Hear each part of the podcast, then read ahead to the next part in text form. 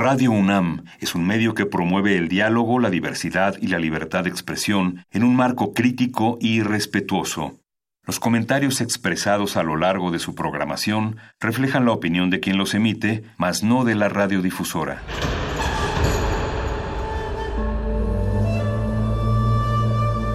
Un templo para la apreciación del ser mediante el sonido.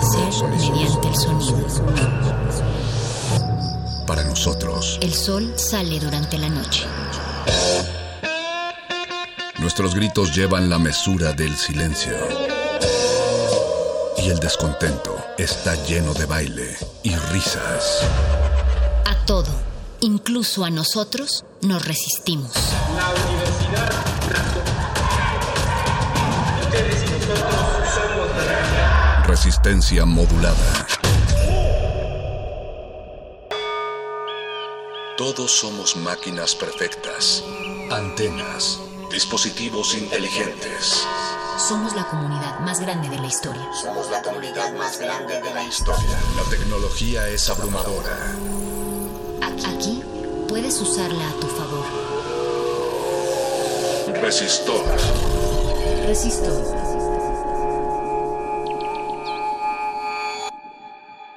Cápsula Resistor 246, código de emisión R32461411219.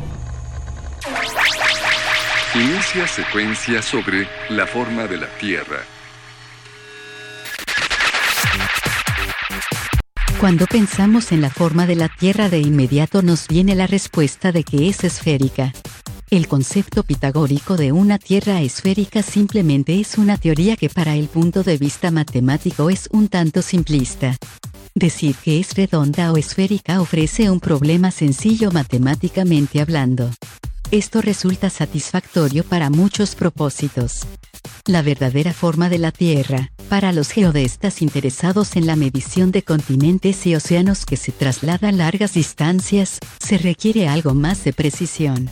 Es el ámbito de estudio de topógrafos e hidrógrafos desde donde se aborda la superficie de la Tierra. La orografía es quien se encarga de esto.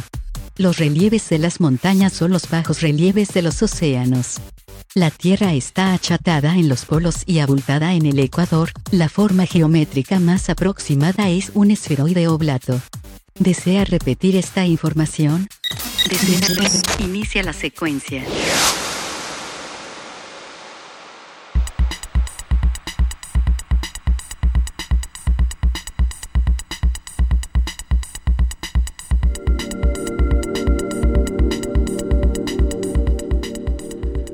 Una noche más en que da inicio resistencia modulada, llegamos hasta sus oídos gracias a las frecuencias moduladas del 96.1 Radio UNAM, o quizá también estemos llegando convertidos en datos y después decodificados a sonido mediante sus dispositivos móviles o sus computadoras desde los sitios web www.resistenciamodulada.com o www.radio.unam.mx. Yo soy Alberto Candiani y estamos dando inicio a una emisión más de Resistor, su sección de ciencia y tecnología, su sección favorita de ciencia y tecnología, transmitida aquí dentro de Resistencia Modulada. Los invitamos a comunicarse con nosotros, estamos siempre a la escucha en nuestras redes sociales, Twitter arroba R modulada, Facebook Resistencia Modulada y también pueden encontrar videos de conciertos y eventos en los que hemos participado en el canal de YouTube Resistencia Modulada. De igual manera compartimos imágenes en la red social de Instagram. Ahí pueden encontrarnos como R Modulada. Y a mí pueden seguirme en Twitter como Mindframe3D. Le quiero agradecer al señor Alberto Benítez Betoques y al señor Andrés Ramírez por pilotear esta nave a través del espacio gerciano. Gracias por todo este apoyo y para todo el equipo que hace posible no solo este programa, sino toda la resistencia y todo este gran proyecto de Radio UNAM. Recuerden, estamos aquí para interactuar con ustedes si se comunican por redes sociales. Esta noche, la forma de la Tierra. ¿Cómo que la forma de la Tierra? Pues que no decíamos todos ya que es redonda. Bueno, seguramente escuchamos geoide en algún momento en las educaciones más, más elementales.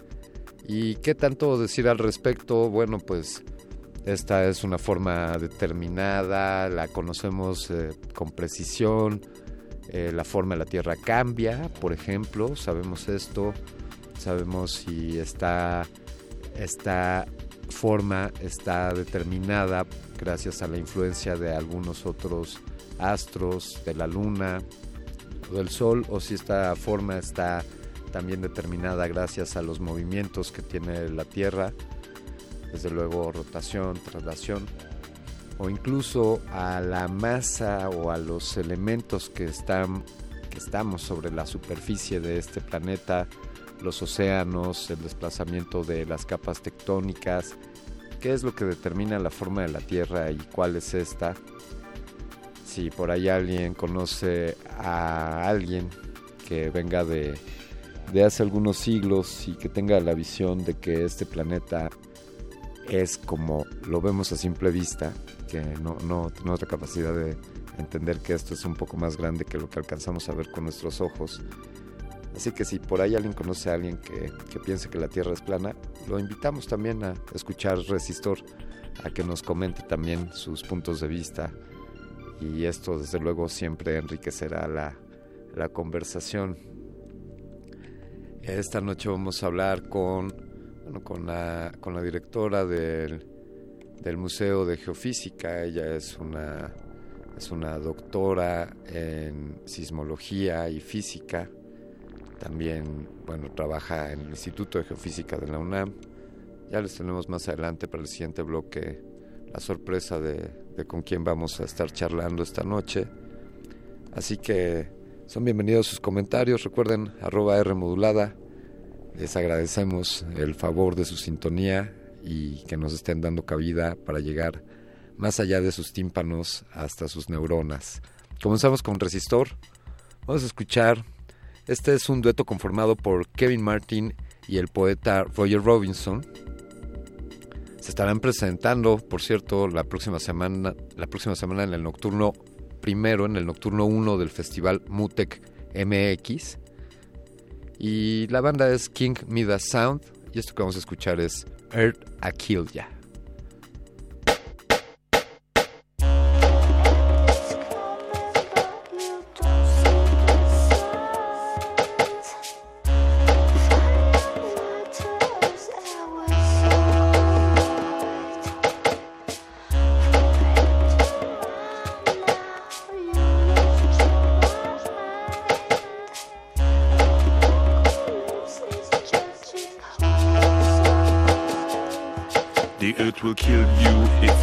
Kill Ya. kill it. Your body heals you if you discipline it. The earth will kill you if you try to kill it. Your body heals you if you discipline it. The earth will kill you if you try to kill it. Your body heals you if you discipline it.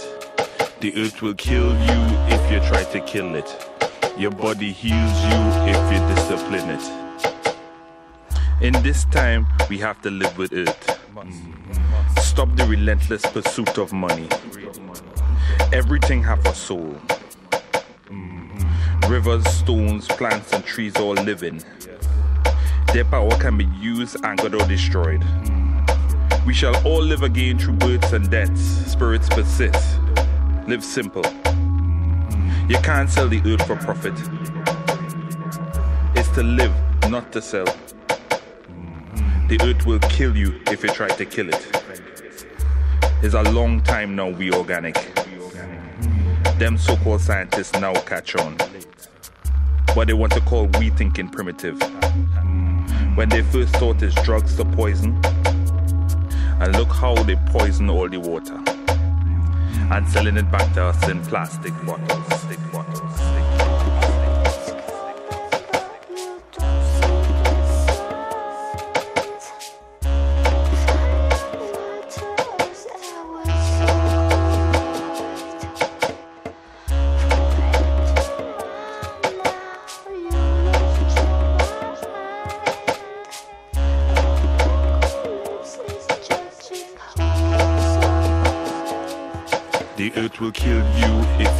To kill it. Your body heals you if you discipline it. The earth will kill you if you try to kill it. Your body heals you if you discipline it. The earth will kill you if you try to kill it. Your body heals you if you discipline it. The earth will kill you if you try to kill it. Your body heals you if you discipline it. My stomach is no graveyard for the dead. Plantains, herbs, yam, callaloo. Things that come from the dust. Man come from the dust. So you thought the West could make a system to live. Well, let me see who dead first. One thing I know is my liberty is my liberty. You see, my grandmother, anytime she was sick, she would dream what she need to eat. And you want to talk about medicine? She was in touch. She said all animals in the world could do this. Why not man? But it seemed we lose this ability just to keep in touch with what we need to live, to live,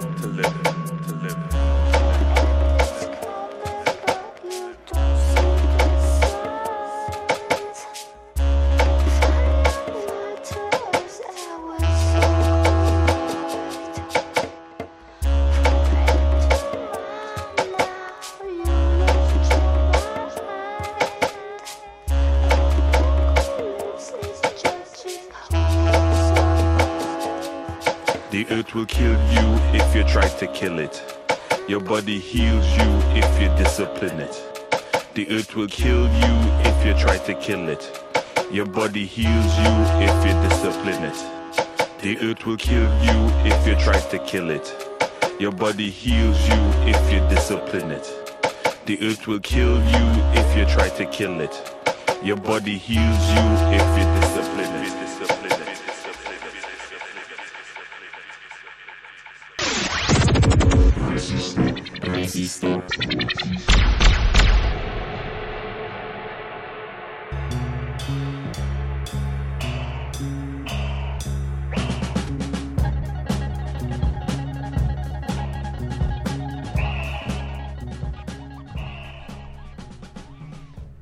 Ella tiene maestría y doctorado en sismología y física del interior de la Tierra por parte de esta Universidad Nacional Autónoma de México.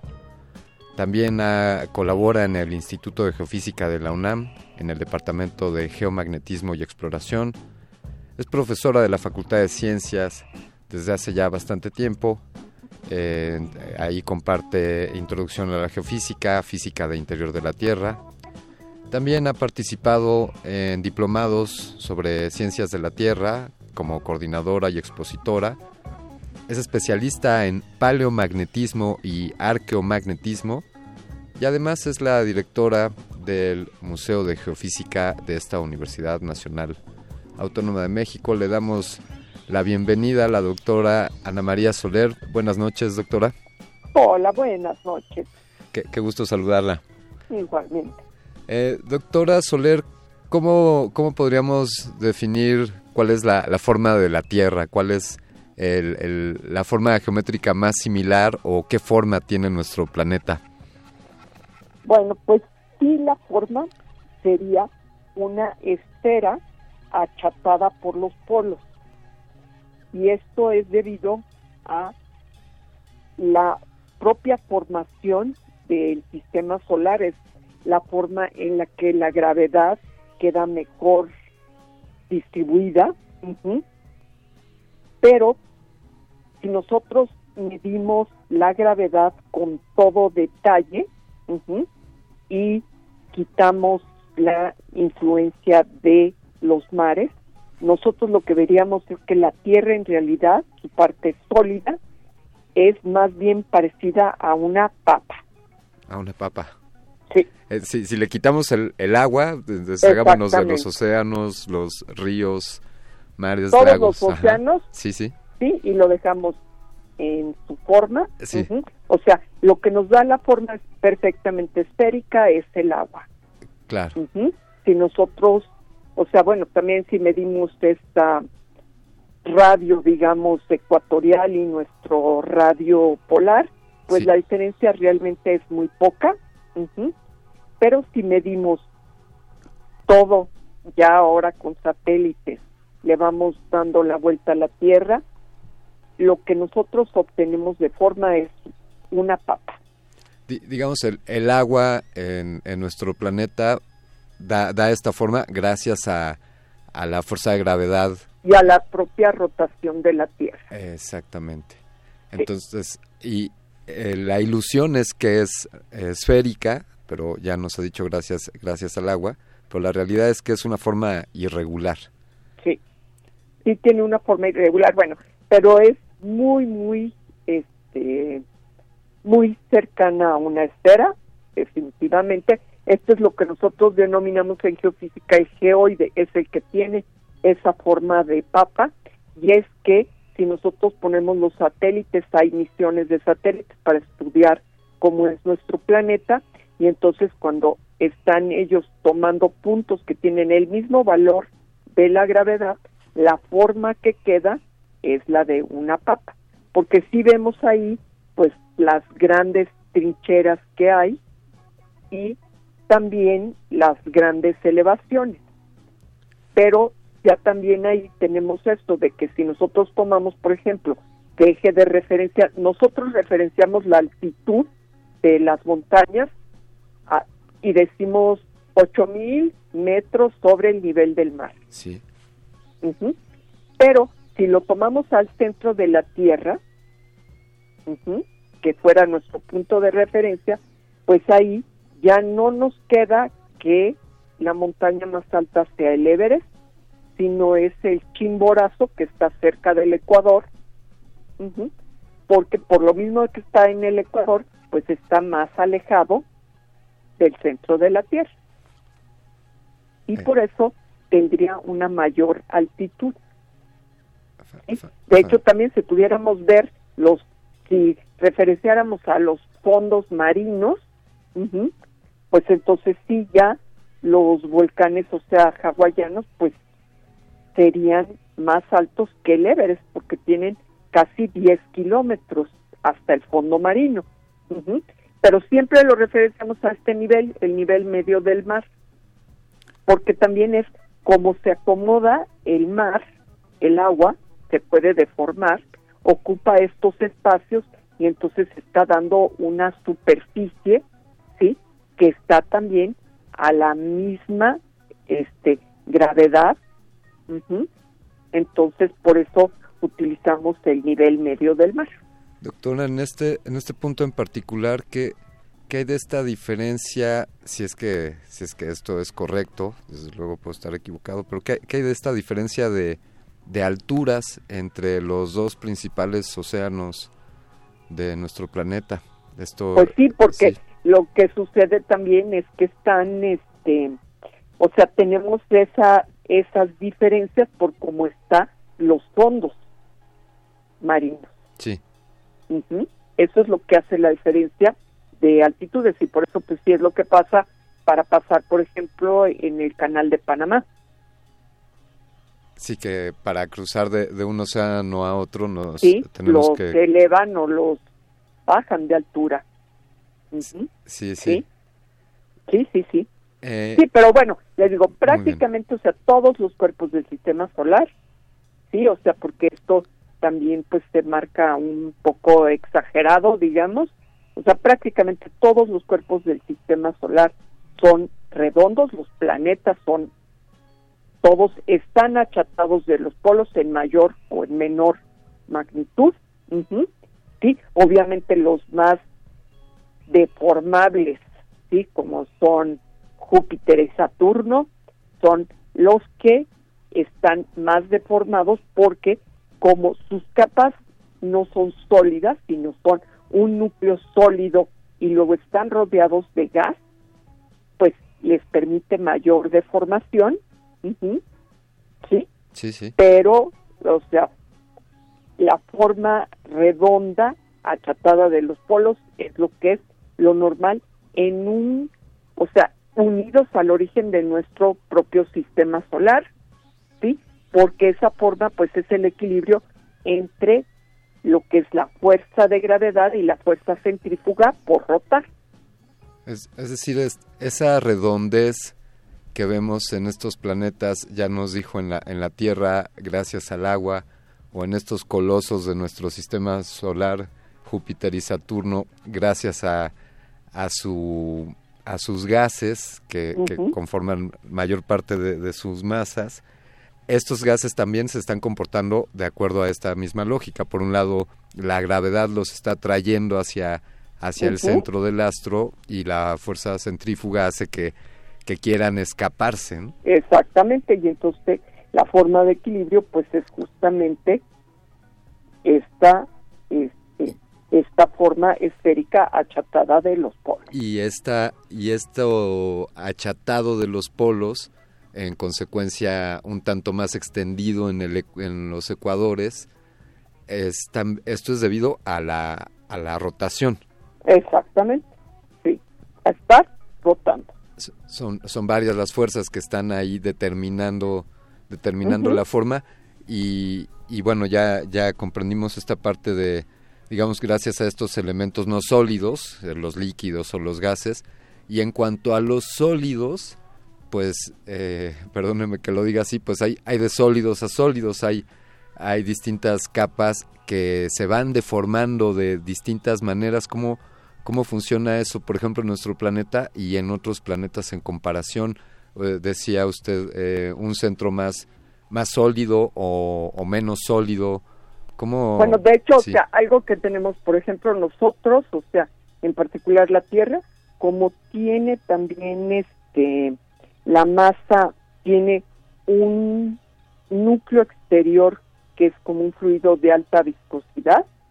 Por ejemplo, gira más rápido el centro de nuestro planeta, que es un sólido. O sea, las capas no están rotando a la misma velocidad. ¿Sí? sí. Y eso es otro efecto que estamos viendo, porque no es, no, no es todo un cuerpo rígido la Tierra. Los cuerpos que ya se enfriaron completamente, eso sí, están todos como un cuerpo rígido rotando. Uh -huh. Y bueno, la capacidad esta de deformación, bueno, pues la vemos claramente, o sea, en el efecto de marea. La marea directamente deforma el agua, ¿no? De nuestro planeta, pero también deforma lo que es la parte sólida, ¿sí? sí. Y sí llega a deformar un poco la Tierra, lo que es la fuerza de marea. Esto sucede diariamente, ¿sí? Es muy, muy poco, pero sí tenemos también marea terrestre. Es, es decir, el, el, el, las montañas. Sí, o sea, lo que sí. es, se deforma la corteza de la Tierra, se deforma por efecto de la Luna. Sí. sí. O sea, hay marea también con el Sol, pero a pesar de que el Sol es un astro tan grande, prácticamente, o sea, el 90% o más de nuestra marea está controlada por la Luna. Que, que uh -huh. es al grado tal que, que de forma... Claro, de forma, porque si uno lo nota en el nivel del mar, ¿no? Tenemos, tenemos la marea. Uh -huh. Claro. Sí, y es por estar en ese ángulo justo enfrente, entonces nos está deformando, sí, deforma el agua, la trae, sí, más, y en la parte opuesta sucede el mismo efecto, o sea, porque es un efecto de acción-reacción, jala de un lado de nuestro planeta y en el opuesto, en la antípoda, también hay una respuesta y hay también la misma, el mismo efecto de marea. ¿Cómo? Entonces tenemos siempre dos mareas altas y dos mareas bajas. ¿Cómo, cómo censamos estos, estas fuerzas, doctora? ¿Cómo, cómo las, bueno, en Ahora empírico, las pues, medimos sí. maravillosamente porque tenemos los GPS. Sí. Sí, o sea, la marea de la luna y, y el mar, pues la veíamos, o sea, se ve en el nivel del mar como sube y como baja, eso es una observación ya muy, muy antigua. Y las mareas terrestres, pues ahora con los GPS, con los satélites, o sea, se tienen precisiones de movimientos de milímetros, ¿sí? Se ha logrado eso y eso es teniendo unas redes muy, muy bien armadas y muchos satélites midiendo, ¿sí? Entonces, claro que lo podemos medir y ahora pues tenemos datos maravillosos ya debido a los satélites, lo mismo que te comentaba del geoide de la Tierra, ¿no? Que siempre lo habíamos visto, pues sí, así como muy bonito, lo modelábamos matemáticamente, pues sí, como una esfera achatada de los polos, un elipsoide prácticamente, pero pues con muy poco cambio, pero este ahora que medimos efectivamente esa la gravedad, pues sí, la forma que tiene es más como una papa. Sí, claro, el, quedarnos con, con, la idea de Pero que muchas de estas cosas, o sea, sí hay este un poco de exageraciones de para este en cuanto a estas deformaciones, porque como te digo, pues sí, la diferencia entre el Ecuador y los polos, pues, o sea, si la viéramos en una pantalla de tele, de computadora, pues sería la diferencia, si lo viéramos, sería un píxel. Sí. ¿No? Entonces, pues no, no, no es, no es apreciable. Estos son medidas de mucha, este, con mucha precisión, ¿no? Y que ahora lo podemos tener, pues gracias a los sistemas satelitales y de GPS. Qué, qué fantástico esto que nos está platicando. Y sí podemos ver, o sea, va, va mucho más allá, porque sí, por ejemplo, o sea, me preguntaban, ¿no? Otros, o, o sea, todos los satélites tienen forma redonda. Y vemos, todos los planetas tienen forma redonda. Ahora vámonos a los satélites. Los satélites que se formaron cuando se está formando el propio planeta, como la Luna, también tienen forma redonda. Pero, por ejemplo, si uno ve los satélites de Marte, ¿sí? no se formaron de restos de el mismo planeta,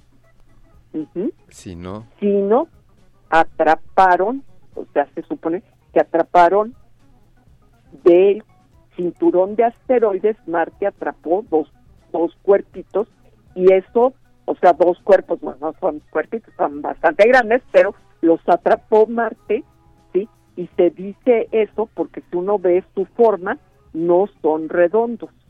Claro. ¿sí? O sea, los asteroides no tienen forma redonda. No pudieron llegar a formarse, no pudo llegar a formarse un planeta en esa posición porque porque Júpiter, o sea, Júpiter lo la fuerza de marea de Júpiter no lo permitió, tenía tal cantidad de masa que no lo permitió. Así que podemos Entonces, ¿sí? es también ese equilibrio justamente, bueno, entre la fuerza de gravedad y el rotar. podemos entonces deducir que, que la, esfericidad de los, de los satélites de un planeta puedan, puedan provenir de fragmentos del mismo planeta y que en el caso en el que encontremos que no hay esta esfericidad serán seguramente eh, son atrapados, se atrapó, o se atrapó a dos del cinturón de asteroides, sí, porque la misma, o sea, la Tierra y la Luna viene un, o sea, en el momento todavía en las etapas formativas del sistema solar, un gran cuerpo impacta contra la Tierra y se lleva un buen pedazo de la parte superficial del manto y se empieza a formar a una cierta distancia del rebote, sale material y ahí empieza a formarse la luna y entonces pues sí, tenemos muchas cosas como la otro indicativo es que siempre estamos viendo la misma cara de la luna y eso es efecto de que se formó en ese impacto y en ese mismo momento. Y el y la forma, obviamente los dos están rotando y como se va acrecionando, sí, diferenciando, es en una esfera, porque la gravedad pues es radial, entonces va en todas direcciones y pues es la forma que toma bien el planeta. Qué, maravilla, la, la, luna hija de la Tierra. Sí, pues sí, es, es maravillosa, la luna es maravillosa y todo, bueno, pues todo esto también, todo este conocimiento del sistema solar, pues ha ido cambiando, pues mucho con los con el envío de sondas continuamente y pues ahora pues también estamos esperando otros otras ondas que también pues van a mandar muchísima información de Marte y medidas sí y va cambiando pues sí este nuestras ideas y descartando teorías que todo este conocimiento pues nos va llevando a una teoría pues más cercana a lo que fue el origen del sistema solar.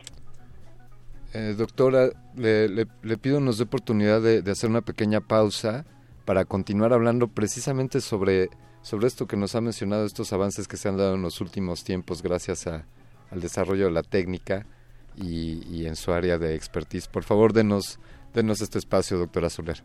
¿Cómo no? Gracias. Muchas gracias. Vamos a, vamos a continuar este resistor. Les vamos a poner algo del señor Jimi Hendrix, que hay quien rumoreaba que venía de de otros confines más allá de la gravedad que ejerce este planeta y de su hija la luna. Este es el álbum Rainbow Bridge, lo encontramos ahí entre la caja de tesoros de Betoques. Esta rola es Earth Blues.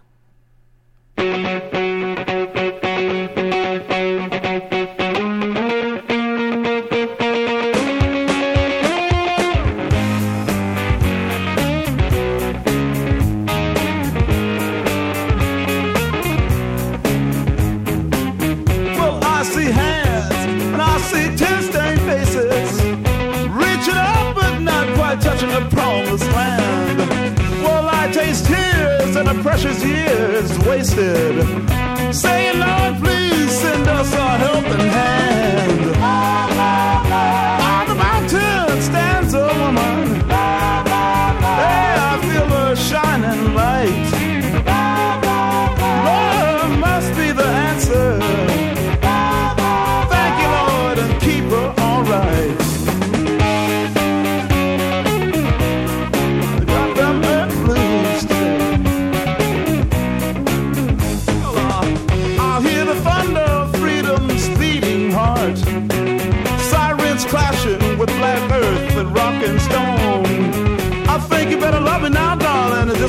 Late after while. And tell our child to bury old daddy's broken clothes. hey, I see a beautiful woman. yes, and I feel the shining light on me.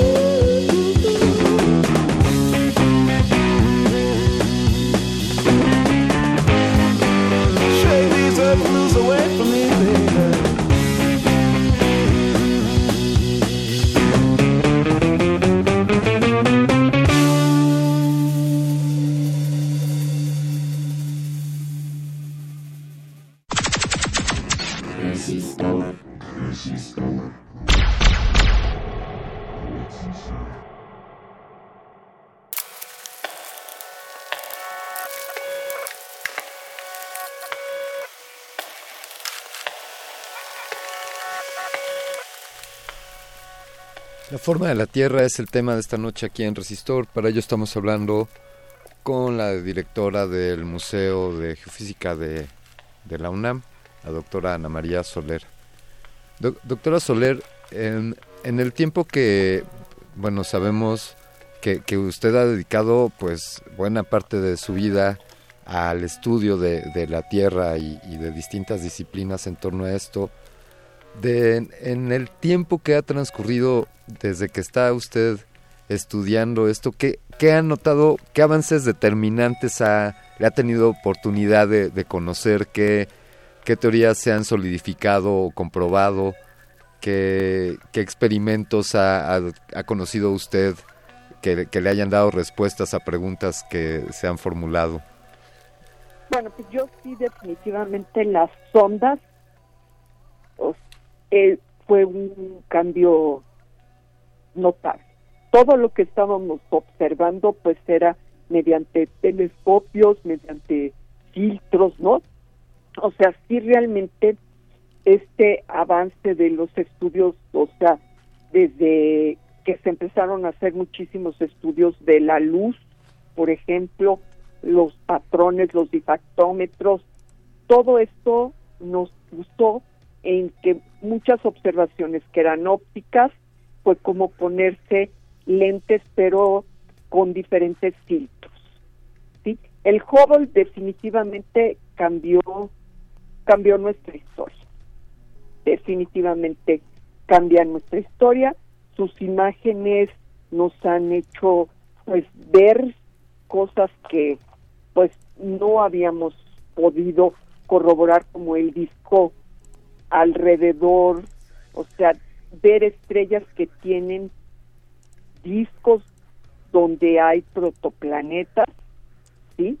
Entonces, esto sí ya es un cambio porque nos va dando muchísima más información de cómo fue el origen de nuestro sistema solar, o sea, suposiciones que se hacían, ahora las hemos podido captar con el Hubble y tener estas imágenes, como muchísimos otros telescopios de diferentes tipos que están escuchando al universo, se puede decir, ¿no? O captando las ondas que vienen del universo, y eso nos está pues, cambiando totalmente nuestra vida, ¿no? O sea, simplemente, o sea, puedo decirles, o sea, yo era niña, ¿no? Pero pues cuando llegaron al hombre a la luna, y se puso el primer sismógrafo allá, ¿no? Pues nos dimos cuenta de que la luna ya no tenía ninguna actividad tectónica y que todo lo que se estaba percibiendo era el golpeteo de los asteroides. Pero estos golpeteos de los asteroides nos permitía estudiar el interior del planeta, de la luna. Eran como sismos y nos permitía conocer el interior de la luna. Y entonces así se vio que pues sí, tenía una gran, un gran manto y un núcleo muy pequeño en proporción. Y entonces esto que nos decía, bueno, pues corroboraba esta teoría del gran impacto contra la Tierra y que se había formado de la parte del manto terrestre, sí, es lo que le había quedado en el impacto, era lo que se había llevado. Y lo que le pasó, pues bueno, no vemos, siempre yo a Tom no le digo, bueno, ¿cómo que vemos en la luna, no? Pues está llena de cráteres, ¿no?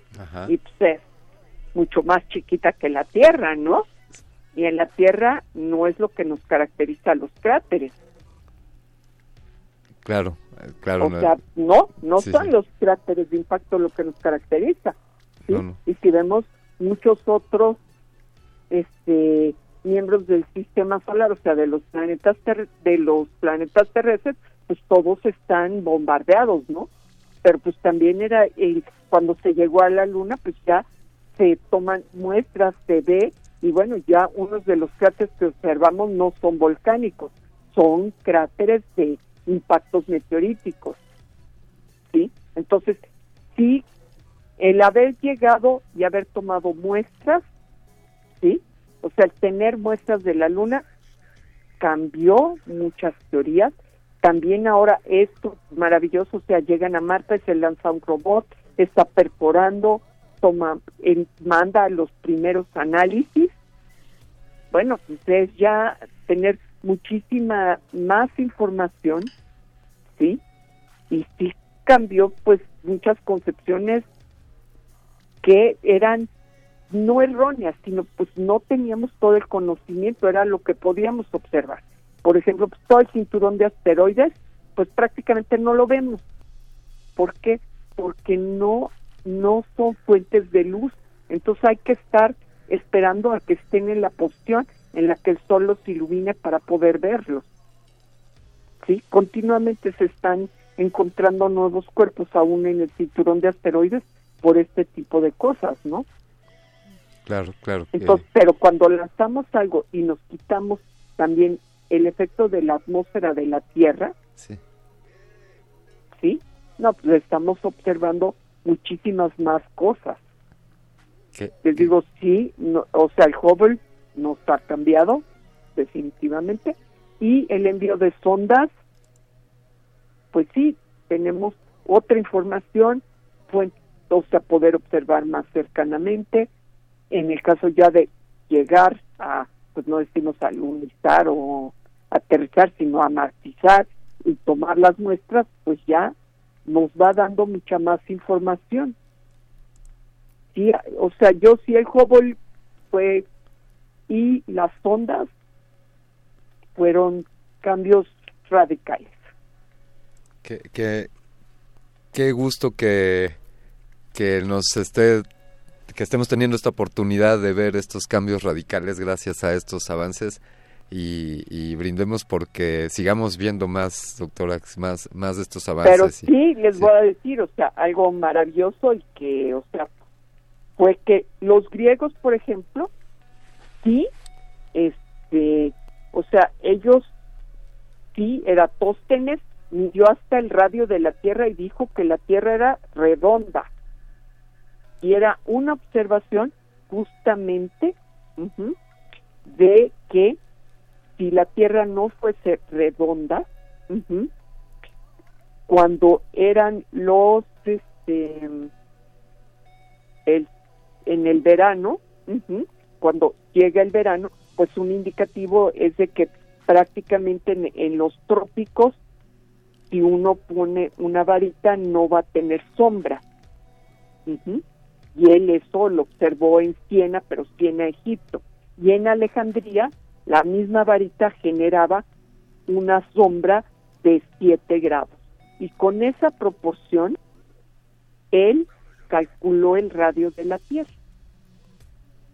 Y le pegó bastante cerca. Sí, entiendo Que, el, que el rango de error era de, de, si acaso cientos de kilómetros Sí, sí, o sea, un cálculo en serio que maravilloso que hizo Eratóstenes, ¿no?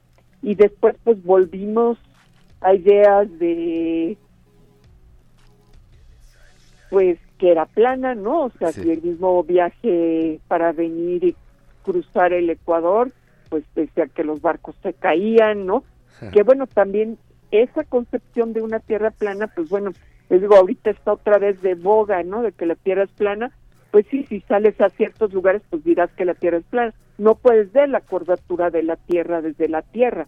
Eso lo observas de lejos, ¿no?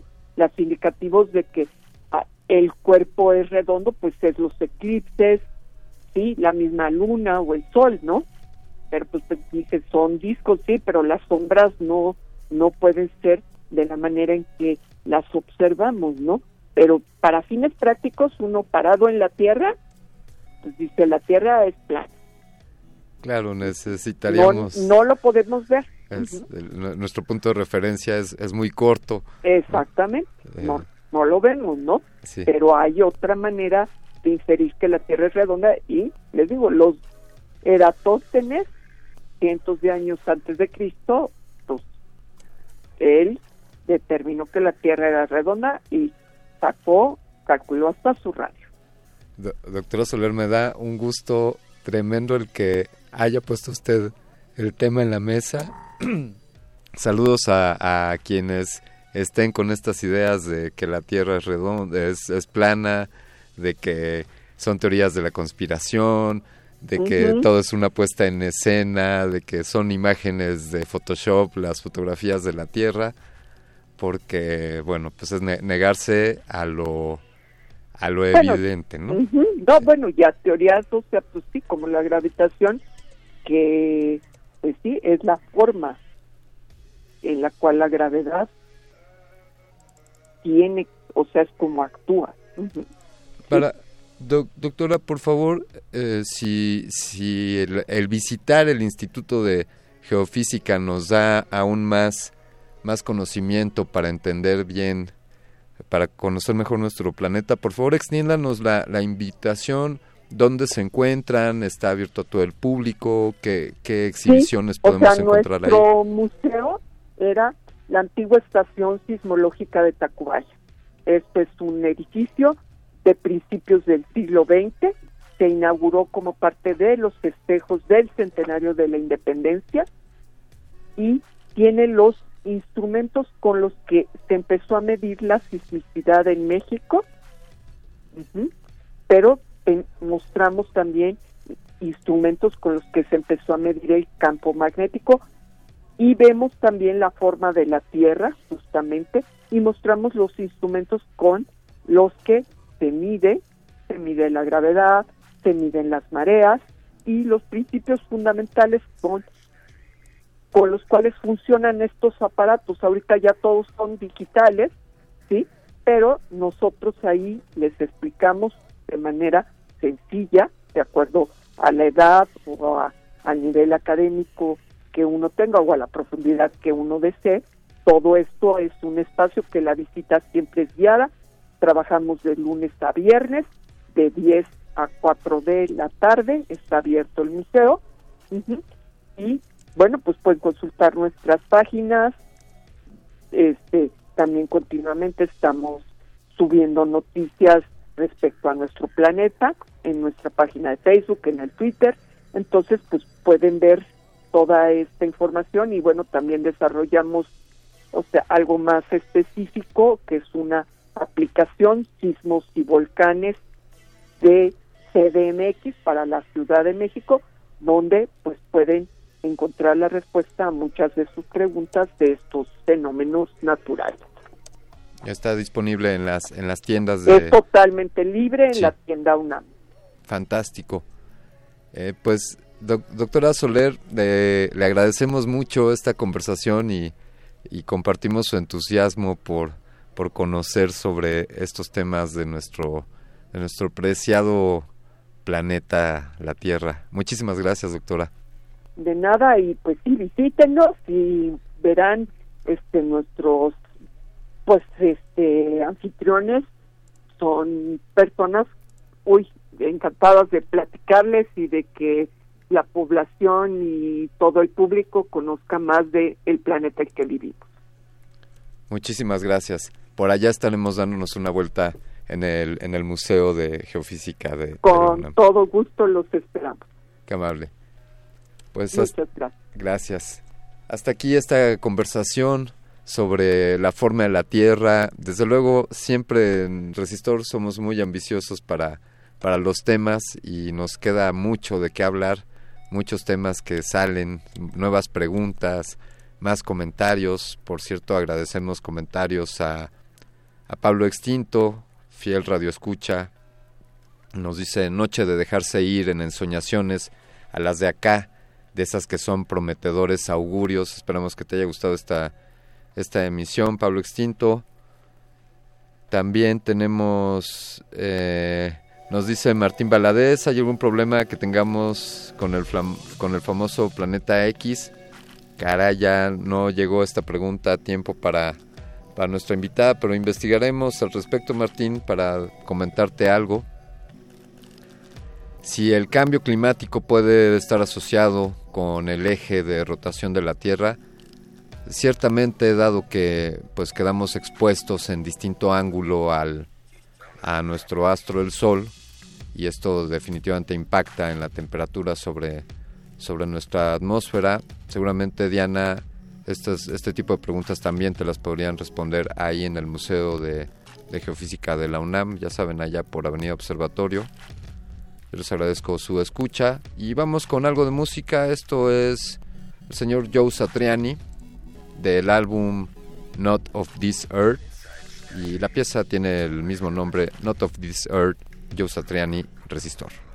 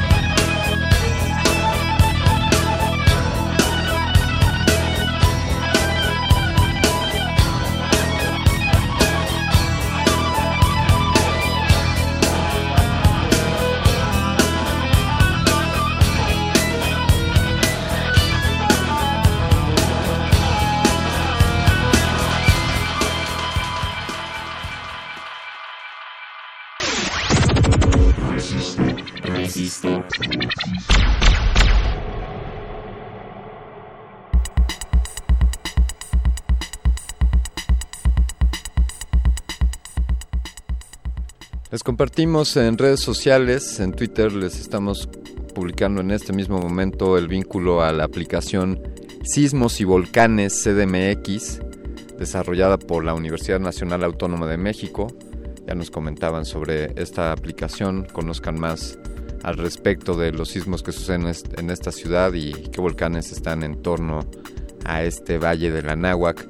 Vamos a cerrar esta emisión un agradecimiento a todo el ejército que está aquí detrás de, este micrófono, al otro lado del, del cristal.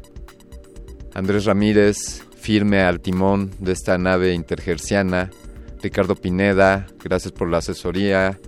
Lalo Luis, tú síguele apretando todos esos botoncitos que hacen todos esos soniditos, betoques.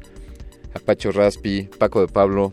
Pero sobre todo, quiero agradecerte a ti por sintonizarnos cada semana y seguirlo haciendo y aquí estaremos mientras tú nos sigas escuchando. Yo me despido, soy Alberto Candiani, Mindframe 3D y quédense a continuación en Cultivo de Ejercicios.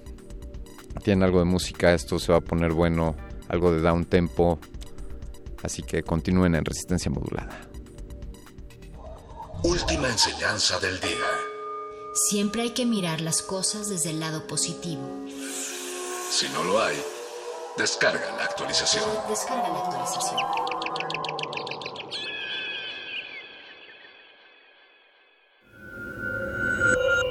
Escuchas 96.1 de FM. XEUN. Comunícate con nosotros. Correo de voz 5623-3281. Correo electrónico radio arroba. Radio UNAM, Experiencia Sonora.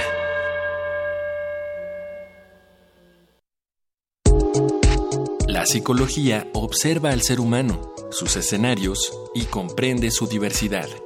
Adentrémonos en ella. Juntos hagamos conciencia, psicología y sociedad. Cuarta temporada. Un programa de análisis y reflexión con Berenice Camacho y los doctores Mariana Gutiérrez Lara, Jorge Álvarez Martínez y Laura Ramos Langurén. Todos los lunes a las 18 horas por el 96.1 de FM y su retransmisión los jueves a las 16 horas por el 860 de AM. O si lo prefieres, escucha el podcast en radiopodcast.unam.mx. Radio UNAM, Experiencia Sonora.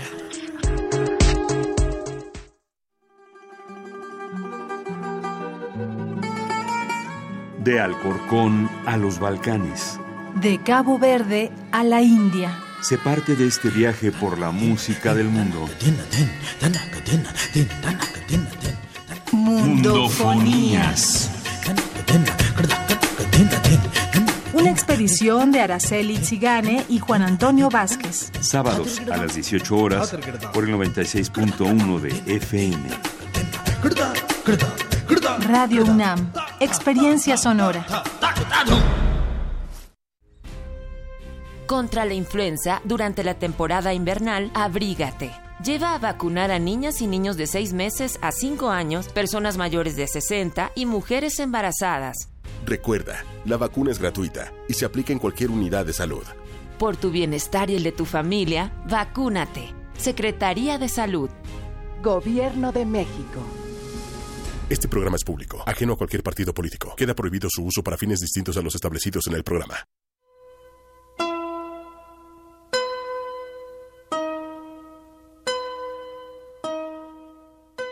Yo aquí, en Gringolandia, me paso la vida soñando con volver a México. Frida Kahlo.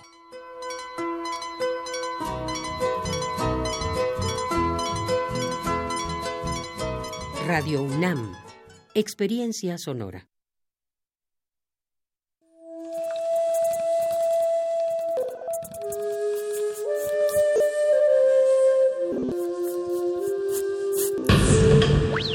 La música emergente es como el silencio. Presente a nuestro alrededor. Pero audible solo para quienes tienen disposición de escuchar. Como todos, en este campo de cultivo. Cultivo de hercios.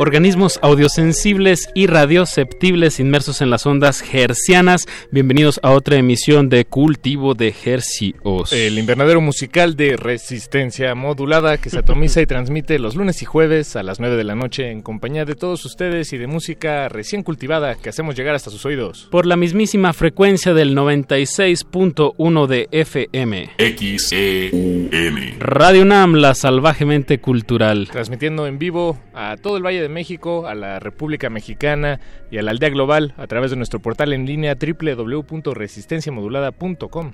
Les saludan desde estos micrófonos su servidor Apache o Raspi y Paco de Pablo. Muy buenas noches. Buenas noches. Gracias, gracias por su sintonía. Siendo Gracias. hoy no, noviembre 14 a las 21 horas con 4 minutos, constatamos que esto, como bien lo dijiste Paco, es radio en vivo y a todo color. Y pues la misión de este espacio de aquí hasta las 10 de la noche es traerle música fresquecita hasta la comodidad de sus oídos, eh, hacer un par, de, un par de anuncios parroquiales de qué va a haber este fin de semana eh, aparte de los festivales, mm. mega festivales, que, no necesitan nada de publicidad. Sí, no, no, nada. Pero sí van a suceder otras cosas que, que, pues sí está bien darles un poco de aire. Exacto. Como es el caso, eh, tenemos de visita desde desde Taos, Nuevo México. ¿Tú sabías que había un pueblo que se llamaba Taos? No. Ni yo. No, no, no. desde Nuevo México nos visita por primera vez el grupo Tan Colón, que pues está integrado por, por Lauren y por Marisa Macías y Lauren Green, que bueno, es un, dueto que, que maneja muchos ritmos. ¿Te acuerdas de Laurel Meets the Obsolete? Sí, claro. Como un tipo de rock desértico eh, algo psicodélico. Un poco de kraut, ¿no? También. Un poco, de, mucho de kraut, de hecho. Eh, repetitivos. Claro. Y bueno, acaban, van a sacar un disco que se llama Cave Vaults on the Moon in New Mexico. Y pues vienen a promocionarlo. Van a estar mañana tocando en el Celina, ahí en el. lo que era antes el Virreyes. Ahí en, en Fray Servando. Eh, el hotel. Eh, ¿Qué es? Marisa Saga. Marisa Saga número 8 en la Colonia Centro. Mañana viernes 15 de noviembre, eh, Tan Colón tocando en vivo junto a Notion of Sound Motion, que es un colectivo de improvisación. Eh, músicos que no se conocen se juntan y hacen ah, ahí... Interesante. Ahí pues... Interesante. Un experimento. Pues ahí está la invitación. Y qué mejor pues eh, invitarlos haciendo sonar en estas frecuencias algo de, de Tan Colón que, justo se llama igual que el, que el disco que van a sacar, que se llama Cave Vaults on the Moon in New Mexico. Ellos también se van a estar presentando el sábado en Coyoacán, así que síganlos en sus redes sociales tan Cologne. Así es como se escribe. una eh, fragancia bronceada. Ándale, algo así. Algo así. Y bueno, ahorita les traemos más música e, e invitados. Va a haber música muy variadita hasta las 10 de la noche, pero pues empecemos a sonar.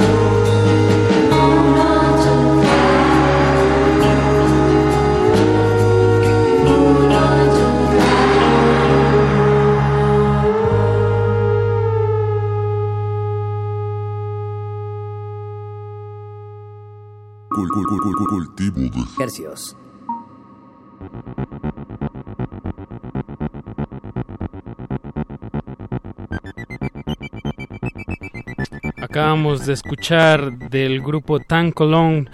El tema se llamó Cave Vaults on the Moon in New Mexico. Este proyecto que es de Nuevo México, primera vez visitando la Ciudad de México. Y mañana se van a estar presentando en el Hotel Celina Virreyes, ahí en María Isasaga, número 8, en la colonia Centro, junto a Notion of Sound Motion, eh, un colectivo de improvisación. Eh, si se quieren dar la vuelta, ahí está la invitación. También van a estar tocando el sábado en la, en la colonia, en Coyoacán, disculpen, junto a Hasa Shadow, que hace mucho que no tocaban, ¿te acuerdas que estuvieron Sí, aquí sí, en la sí. cabina? Eh, es, Numb. Esto va a ser el sábado a las 9 de la noche, ahí en Real de San Lucas 59, barrio San Lucas, en Coyoacán.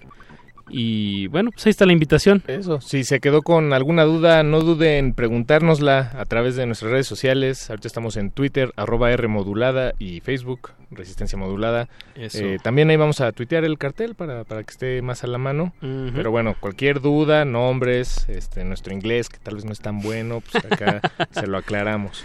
Muy bien, eh, pues ahora vamos a, a traerles música fresquecita. Otro estreno. Un estrenón eh, y para eso vamos a hablar con Michelle, bajista del- de The Bonyans. ¿Estás por ahí, Michelle?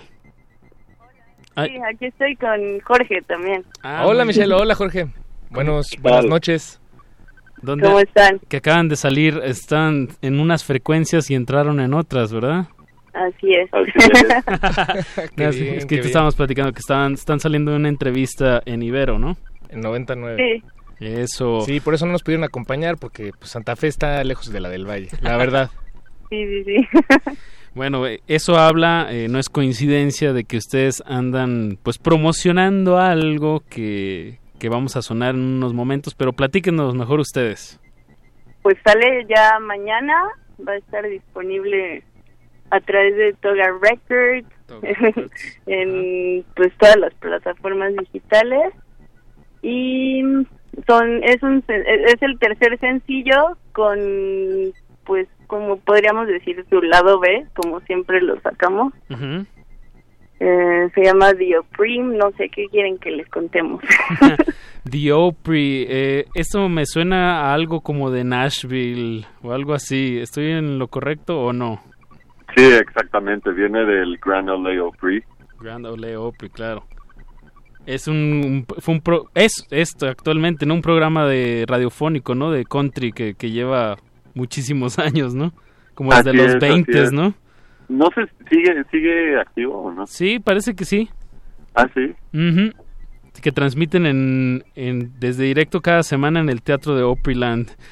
Eh, Así es. Así es. eh, Jorge, pues, ¿qué, ¿de dónde sale este nombre o, o qué- cómo, cómo viste al tema o, o le da su concepto?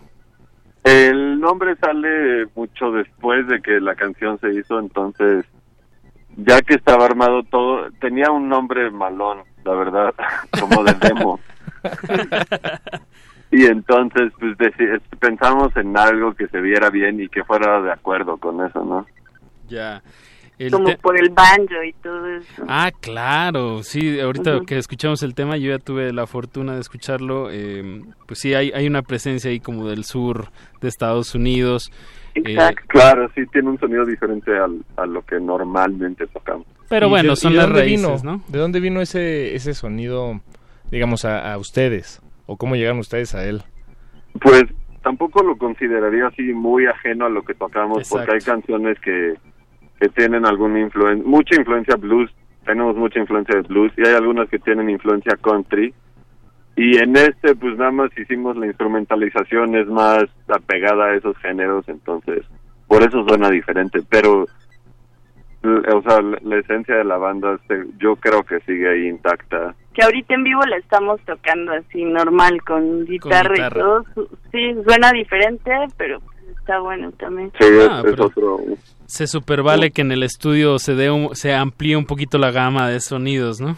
Ajá. Claro, sí, se vale hacer todo. Eso, y hablando, también se vale hacer de todo en escenario, porque lo digo, porque tiene una, una presentación la próxima semana, si no me equivoco, el 21 de, de este mes. Ajá. en, el- es. en, el, en uno de nuestros foros preferidos, Paquito. ¿Cuál, el 14-18? el, el 316. 420. Ah, sí. el foro 316. eh, pues van a estar presentándose ahí la próxima. ¿Con quién más van a tocar? Vamos a tocar con los Carrion Kids. Ah, wow. Acaban de estar en el Monkey Bee y andan andan en Seattle ahorita. Ah, bien, del otro lado. Pero van a estar allá con nosotros el jueves y el culto del ojo rojo. Ok, el culto del ojo rojo, Carrion Kids y The Bunjans en el foro 316 el próximo jueves 21 de noviembre a las 9 de la noche. Eh, pues el, el foro nos ha regalado dos pases. Ah, sí. Dos pases sencillos para este evento. Ah, bien, de eso no estaba enterado, bien. Yo también, qué buena noticia. Me siento como miembro de la audiencia. Exacto, pues, pues para la persona que se le antoje ir a este evento, eh, solamente tiene que marcar al 55 23 54 12. 55 Ah, es el que 23. estamos usando, entonces hasta que colguemos Ah, claro. lo pueden marcar. sí, mientras suena la canción, mientras suena la canción. Exacto, mientras suena la canción, eh, es evento para mayores de edad y, y ese ahí en Fray Servando, Fray Servando Teresa. 316. Ajá. En el número 3. Mañana tocamos en Ah, también. Cotitlán Izcalli también, por si alguien anda más por esos rumbos. Por el norte. En el Green Fall se llama. Muy A ver qué tal. Ah, pues muy bien, ahí está para toda la gente que nos está escuchando al norte de esta bellísima Ciudad de México, ahí está la, la invitación. Pues también toda su información está en, en sus redes, como cómo los podemos encontrar. Estamos en Facebook como The Bonians y en Instagram como Los Bonians. Bonians es B-U-N-Y-A-N-S. Así Bunians. es. Muy bien, pues muchísimas gracias por tomarnos esta llamada, Michelle, Jorge, les, les mandamos un abrazo desde acá. Igual a No, ustedes, gracias. gracias por invitarnos y pues por poner las canciones. Sí, y a ver, a ver cuándo vamos allá a, a la cabina con ustedes. Eso. Ah, nosotros con gusto. Pues vamos a, eh, vamos a escuchar el tema The Opry y pues en cuanto empiece a sonar pueden marcar para ganarse un boleto para la próxima semana. Hasta luego, que suene la música. Cul- cul- cul- cul- cultivo de ejercicios.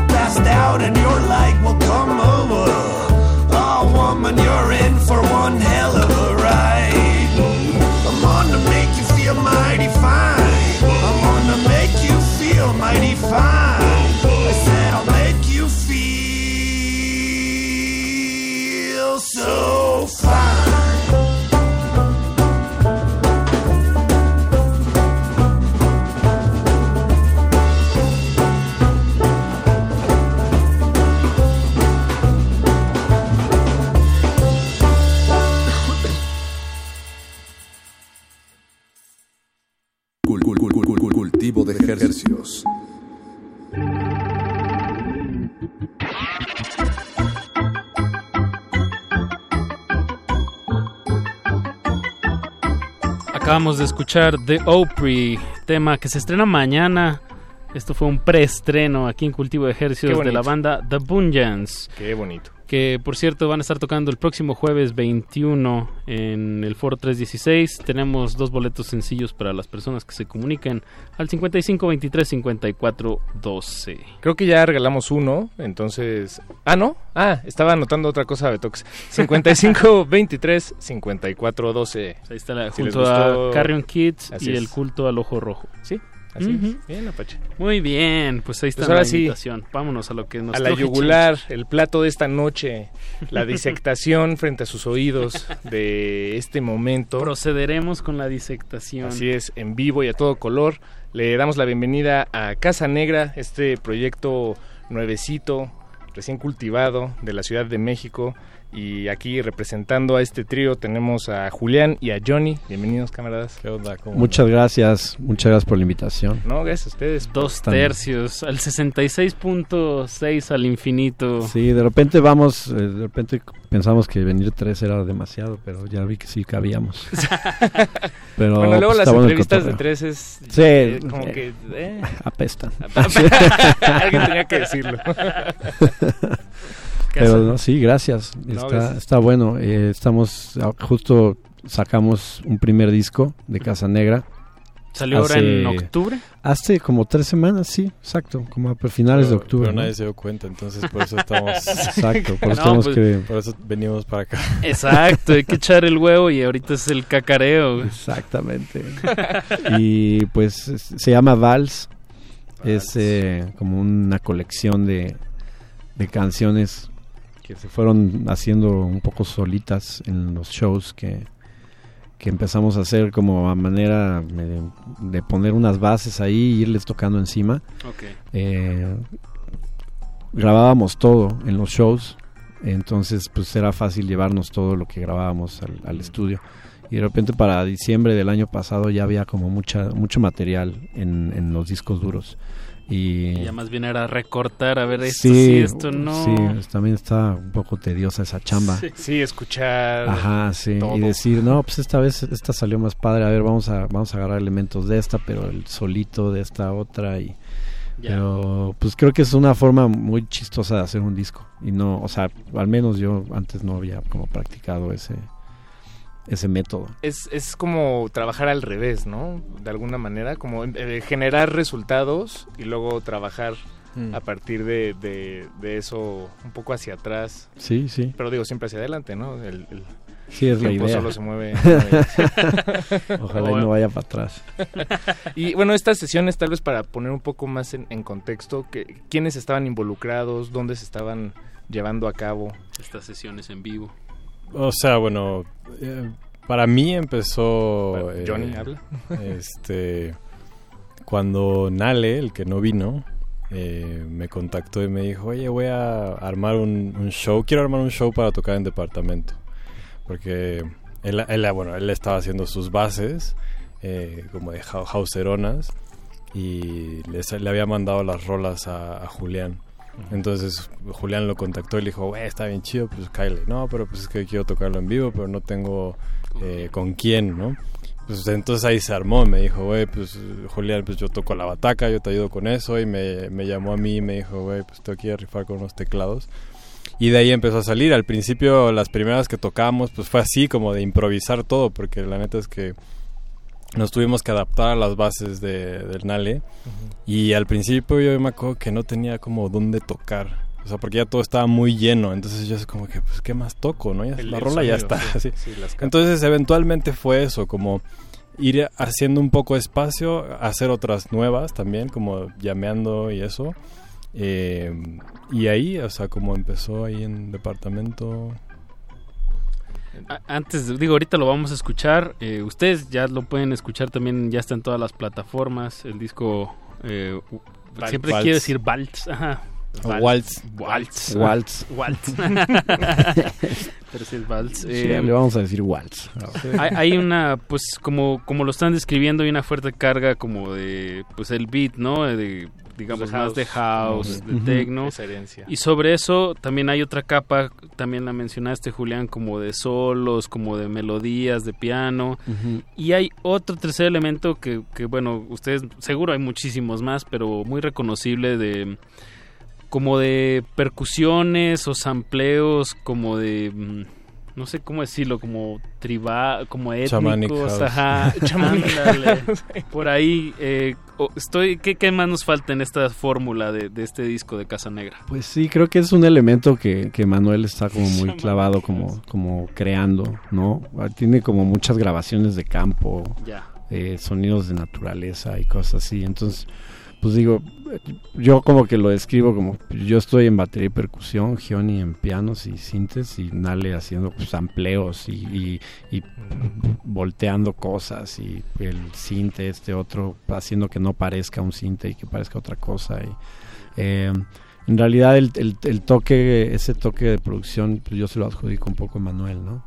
Eh, él, él, pues como que es, es muy no sé, trata de, de- de sacar el- la música dance como de, de este lugar convencional, como el, como el tecno melódico y eso, como que creo que lo, le gusta hacerlo un poco orgánico. Ya. Y, y en ese proceso de hacer las cosas orgánicas, pues entra muy bien pues tocar cosas en vivo. Entonces yo creo que justo las, las cosas que él produce eh, es el ingrediente perfecto como lo que lo que Gioni y yo podemos aportar, ¿no? Y pues en vivo causa mucha, no sé, como a mí me, me toca ver como mucha gente que pues en vez de bailar pues está como viendo qué onda, ¿no? Y, y es raro porque pues es un proyecto que está hecho también como para pues un poquito moverse y, y Luego pasa eso un poco con la música electrónica, ¿no? Que, que sí, ya llegas a un punto en que mm, ya ni estás pensando que te estás moviendo, te estás moviendo, pero luego ya Ajá. empiezas como a, a pensar, o sea, como que te puedes meter un poco más en eso, ¿no? Sí, pero también en vivo es un show y está chido el show. Porque, por ejemplo, Sí. ver, a, ver a Julián ahí dándole a las batacas y, no es normal como escuchar ahí un bataco en vivo en, en- en música house y claro. eso. Entonces, sí, la neta se arma un buen show eso. Pues ya, ya hemos hablado mucho sobre la Bien. música, sonémosla. Sí. Yo, yo creo que sería interesante escuchar esas dos facetas que tiene, digo, por, por generalizar y, Claro. y acomodarlo en dos distintos sonidos, eh, Casa Negra. Eh, yo creo que estaría bien empezar con este tema que se llama Curare, o Curare. Curare. Curare, si no, no tiene acento, Curare, que es el tema con el que empieza el disco, que tal vez es uno de los men- con menos sonido house, Sí. pero, pero sí tiene una presencia de, de Manuel, eh, bueno, digo, en realidad de los tres, Sí. pero, pero digamos, la manera en la que se llena el sonido... Sí, también fueron, fueron como espacios que quisimos ir llenando, porque también, Sí. pues mucho de tocar en la noche es pues irte como a estos ritmos, ¿no? Sí. Y, y de repente las cosas que empezamos a hacer estudio, pues obviamente estamos en otro canal, ¿no? Y Claro. como que sí, sí son cosas más tranquilas las que, pues las que hacemos, ¿no? Eso. Pues escuchemos Curare y luego ya vamos trepándole Sí. dos rayitas, de dos en dos hasta el once. Música maestros. Se ha tardado un poco en empezar. Justo, justo por eso.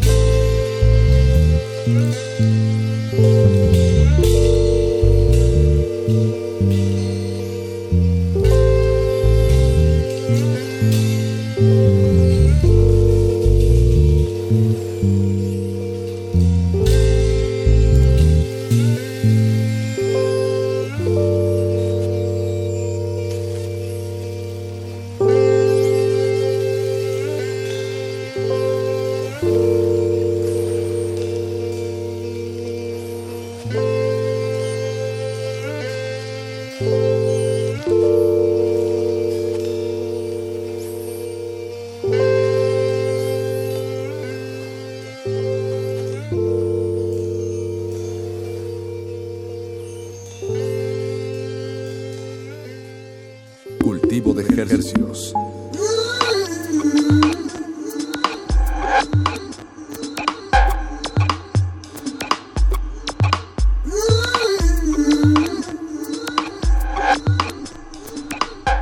Estamos en Cultivo de Ejercios y nos acompaña esta noche Casablanca. Estamos aquí. Perdón. Digo, es que no, no, pues por si alguien estaba apuntándolo. Exacto. Es como- No, es que, ¿Sabes qué? Eh, hoy en No, la pero tarde... nos pasa mucho, ¿eh? Y es que hoy en la tarde que estaba escuchando el disco, eh, estaba con una persona y me dijo, ¿a quién estás escuchando? Se llaman Casanegra. Y me dijo, ah, como Casablanca, pero al Ajá. revés. Mi mamá dice que está chistoso porque dice que es Juli- que el otro día le llegó una notificación Julián Casanegra y dijo, ah, es como Julián Casablanca. Ah, guau. Está bueno, ya tengo ahí un nickname. Sí, es Julián Casanegra. Ándale. Y ahorita que van a estar los Strokes, wow. Sí. Que no dejan que los Strokes se mueran. Qué bueno. Está bien, está muy chido. Em, pues estamos platicando aquí con dos terceras partes de, de, de Casanegra. Eh, Sí, es este disco que eh, acaba de salir, Vals, y lo que escuchamos se llama Curare. La canción en realidad más, bueno, el tema más... más Sí, ese es el que nunca tocamos en vivo. Sí lo tocamos ahora. Es, ¿Ah, sí? es más Sí. como ah, un ese intro. fue el intro. No, no, este lo ¿En medio? tocamos antes, sí, sí, sí, sí, este está como en medio. Ah, qué chido. Ajá. Ah, ni, no ni sabía. cuenta te diste. Sí. Es que hemos estado haciendo, hicimos un show como para, para un ensayo el- la semana pasada. Entonces estuvimos metiendo justo todo este tipo de cosas que antes pues no estábamos estaban dejando tocando. de lado. Y les pedí que Ajá. y les pedí que metiéramos así, porque tenemos como tres tranquis. Sí te hicimos caso. Qué chido. Pero es justo, y es justo por, por lo que traigo ahí como de down tempo, lo de va un poco eso, que también como que sí hay que meterle algo más tranqui. Que lo de Va es este, varios artistas. Varios artistas. Esta eh, label que pues está... eh, bueno, pues tú, tú, mejor tú platicas, Exacto. Johnny.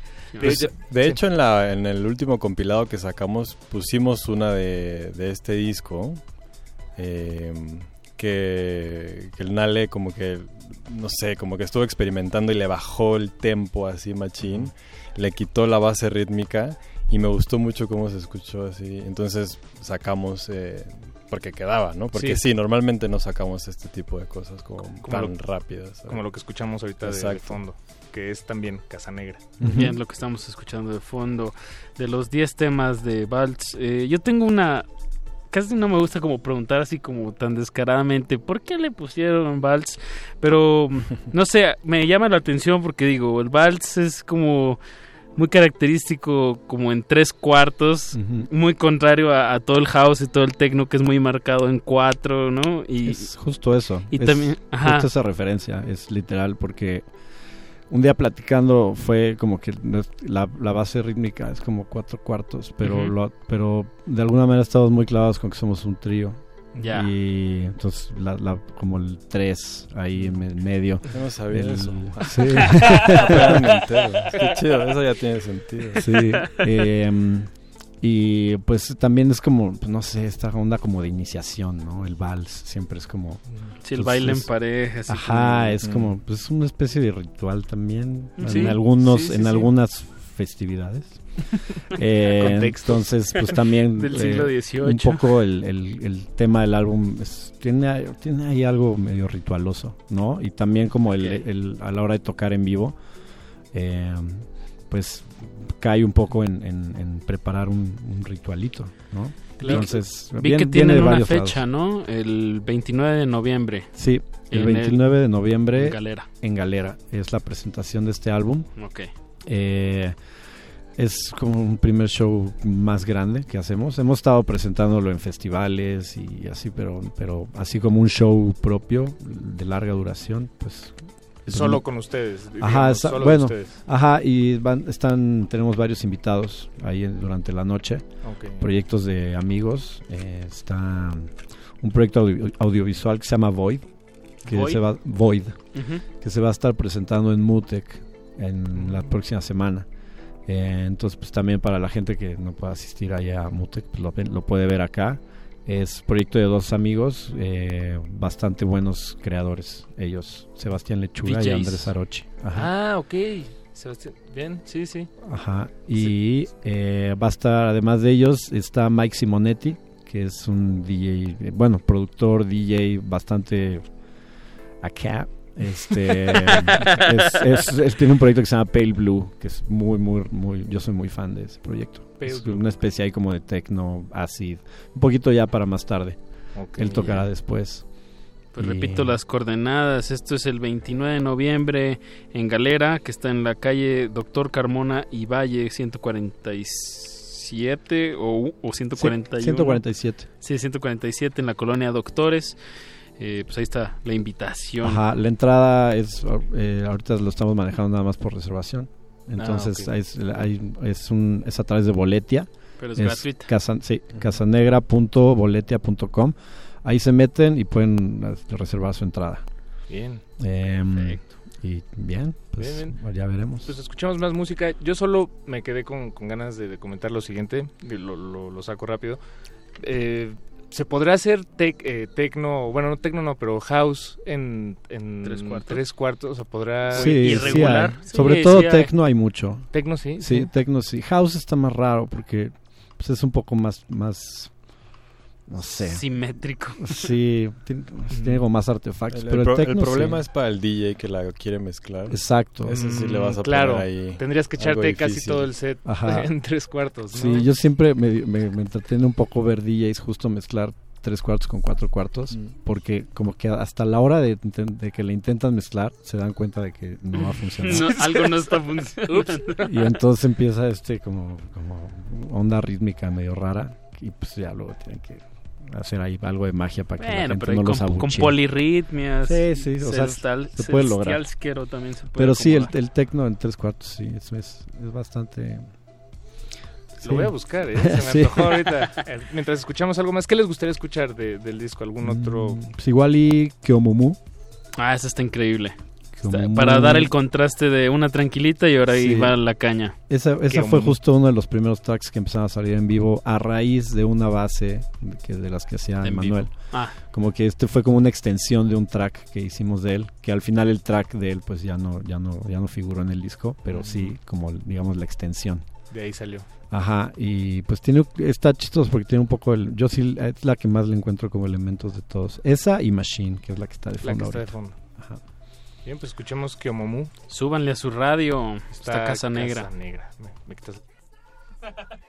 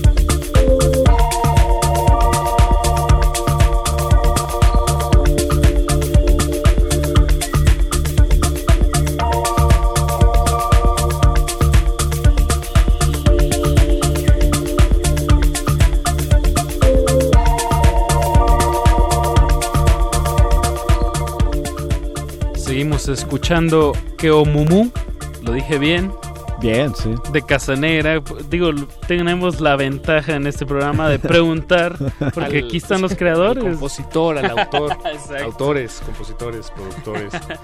Momu. Creo que sí hay que resaltar, ahora sí que ya hemos tenido una probada de, de- de varios sabores de Casanegra. Eh, creo que vale la pena resaltar cómo el- la- las tres distintas capas de sonido, por así entenderlo, como la- las melodías, armonías, las bases rítmicas y estos otros sonidos que, que llenan el, el resto del espacio, por lo menos para mí le dan una, eh, pues una profundidad, cierta cinematografía incluso, como porque además eh, hay temas recurrentes, ajá, eh, bueno así lo veo yo, eh, es mi No, lectura, sí. camaradas. Es, es- es chistoso Sí. oír a alguien como describirlo, pero sí, es, es justo eso. Es que además como hay sonidos de, por ejemplo, de agua, estaba leyendo eh, que los sonidos del agua, burbujas, este, lluvia, agua que cae, eh, son los sonidos con los que la humanidad suele sentirse más relajada. Relajado. Sí, Eh, no, no por nada las aplicaciones de, Ah, de- Como de de meditación. ASMR tienen también, como sí. agüita y cosas así. Me- y me es, dices- es- hay una dualidad ahí, porque pues también el elemento rítmico pues no es tan relajante, ¿no? No. O sea, pero, pero Mm. hay un juego Sí. ahí interesante de, Sí, sí, sí. de No, elementos. Me hiciste acordarme de... hay, un, hay un artista de los 70 que se llama Iasos. ¿Iasos? Que, Iasos, que tiene un tema que se llama Bubble Massage. Ah, pues es que sí, imagínense, eh, cierren los ojos un momento o, o si tienen una imaginación muy poderosa no lo haga, pero imagínense unas burbujitas En, los- en sus oídos. Pero, pero sí conocen esto del ASMR. Sí, exacto. Ah, ok. Eh, Porque sí usan todo Ese eso. micrófono está perfecto. Ah, ya, ya, ya. Justo, vamos a sobarlo. Sí, Ahorita que presentemos otra rola, Johnny, Johnny lo vas a hacer así. Tú lo vas a presentar con ese. Tengo con- ganas de hacer una emisión en ASMR Uh, está chido. Sí, Pa- está chido. para dormir, así como en la noche te ponen. Yo creo que mucha gente lo, lo escucharía para eso. Lo para vamos a hacer, Paquito, no te apures. Sí, ¿no? Pero, pero pláticas bien serias. El que se ríe pierde. ¿no? Exactamente, cállate. No hay que romper el tono. No, muy bien. Eh, Casa Negra, un proyecto pues bastante eh, nuevo, pero con integrantes que llevan haciendo... Con integrantes viejos. No, no, no. Parecía que ibas sí, por parecía que iba a decir eso, pero no iba a decir eso. Iba a decir con trayectoria. Iba a decir con trayectoria. Eh, mm, como decíamos, eh, de varios artistas, el, el sello. ¿En dónde más has estado, Gioni? En, eh, haciendo música antes. Eh, haciendo música antes. No, o sea, Más bien siempre has hecho como tu rollo, ¿no? Desde hace Ya. mucho tiempo. Mm, sí, exacto, y es como que Ya también ha, ha habido como facetas ahí interesantes. Sí, hasta que llegó varios artistas, como eh, que fue la idea para, para sacar, sí, música un poco alejada del dance floor. Pues esa fue la idea, porque era como que lo que estuve haciendo todo el tiempo, pero no había como esta escena, porque igual fui DJ y eso, entonces, pues sí, de que en el AM, por ejemplo, Rioma y esas cosas, pero luego como dónde pongo mi música, qué hago, entonces viene un poco... Y bueno, y, y departamento, que es este este lugar donde Mm. podría considerarse que, que pues se empezó a fermentar la, a fermentar este a, a crecer la semilla de Sí. Casa Negra. Sí, justo. Es un, es un espacio también pues importante, yo creo para también. para para un para una pues, un grupo de músicos e interesados en, en- en sí, estos sonidos. ¿no? sí, justo era- es la, es la idea del lugar un poco, como que músicos de distintos eh, géneros y este lugares de procedencia em, pues puedan como como no sé hacer clic no por primera vez Claro. pues, nos pasó a nosotros he visto otros proyectos que también han salido de ahí Em, eh, de hecho uno de, bueno yo produje el último el primer álbum de Mendrix no sé si suena por ahí pero es también es él es parte del equipo de departamento y él a- en departamento justo conoció a esta banda de Feathered Son um, y ahora está tureando con ellos y así o sea es como Ok, pues, está, sí. está chido las cosas que que Es un pasan buen ahí. para sí es un buen hub. Está ahí en Álvaro Obregón, Ajá. casi esquina con frontera, ¿es? sí con, No, con Jalapa. Ah, con Jalapa. Ok, ok. Em, y pues ahí estaremos, casi siempre volvemos ahí, o sea, es como un lugar donde siempre tocamos, nosotros como Casa Negra. Eh, yo creo que una vez cada tres, cuatro meses estamos tocando ahí. Y pues porque también ahí es como un lugar muy libre y podemos sacar cosas nuevas y probar ideas nuevas y... y pues, Ahora si sí no- que en si vamos- departamento se sienten como en casa. Exacto. wow. Entonces, pues ahí, pues de repente anunciaremos algún otro show por ahí pronto. Pero Eso. mientras, este, ahí en Galera. Bien, en, este, bueno, y también El hay que, 29 hay que de decirlo, eh, viernes. en, en departamento me ha tocado ver eh, no solo conciertos, también hay de, de vez en Sesiones cuando de talleres, improvisación. sesiones de improvisación. Sí, sí, eh, tratamos con- de, de variarlo ahí, como hacer un poco de todo, como para diferentes audiencias. Exacto. Y luego se arma ya estas colaboraciones este, pues sin, sin, sin ser planeadas, es muy interesante. Ajá, sí, hay una serie ahí en YouTube, si quieren checarla, se llama Improvisión. Em, Improvisión, wow. Es eh, pues como una serie original que, que empezamos a producir ahí.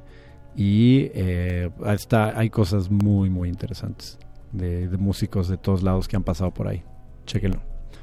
Pues se nos está acabando el tiempo de este programa. ¿Con, con qué tema les gustaría que, que despidamos esta emisión? Esta emisión, esta Mm, noche. ¿qué será? Y nos perdamos profundamente. Eh, Vals. O- Vals, creo que está un poco largo, pero eh, igual y Why, que es el, creo que es el segundo track. Ah, eso, exacto. Pues muy Guay, bien. aquí lo Eh, tenemos. También en, en nuestro canal de YouTube hay varias cosas, como de shows en vivo, también por si quieren como ponerle un poco de imagen a todo esto de lo que platicamos. Eh, hay ahí un par de shows como tracks grabados en vivo. Eh, y en el SoundCloud hay también material también anterior que hemos, que sacamos en otros sellos. Un sello Guest House en Berlín y otro sello Tráfico aquí en México. Hay este pues hay material ahí como para atrás también. O sea, Bien. Vals es el primer disco en forma, pero también en, en las en SoundCloud y en Spotify hay cosas como más para atrás. Bien, pues ahí está la, la invitación para que llenen sus oídos de Casa Negra.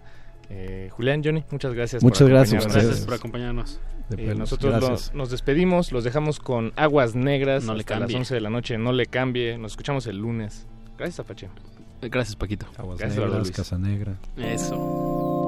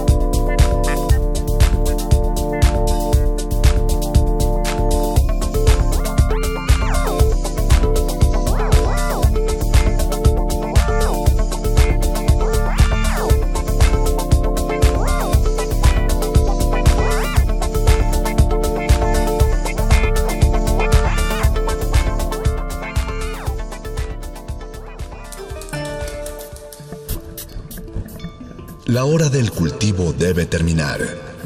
Así, el sonido podrá florecer.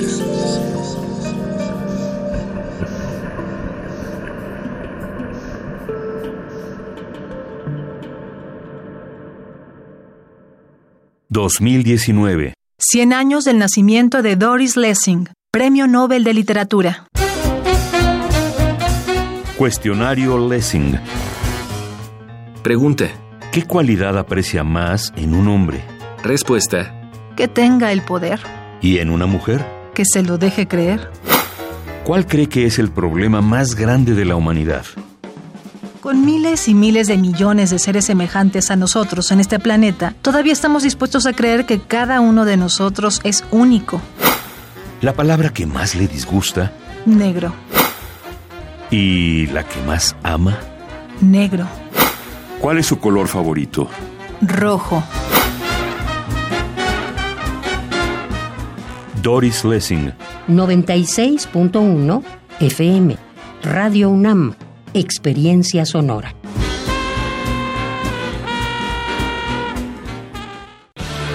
Un antiguo grimorio reza un ritual que debe realizarse la primera hora del último día hábil de la semana. El invocador habrá de colocarse ante su aparato receptor y marcará en el 96 seguido del punto y el 1. Si se hace adecuadamente, el cielo debería sonar así.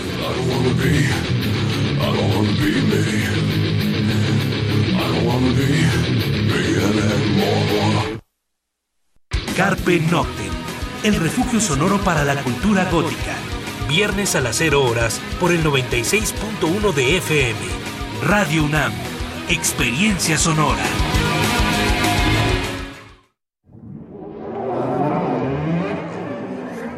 La música, la partitura, la idea y la persona detrás.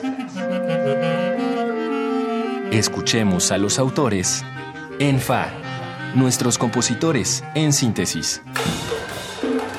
Un espacio de entrevistas a jóvenes creadores mexicanos de música académica, todos los jueves a las 11 de la noche.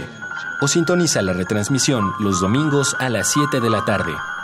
96.1 de FM. Radio UNAM, Experiencia Sonora.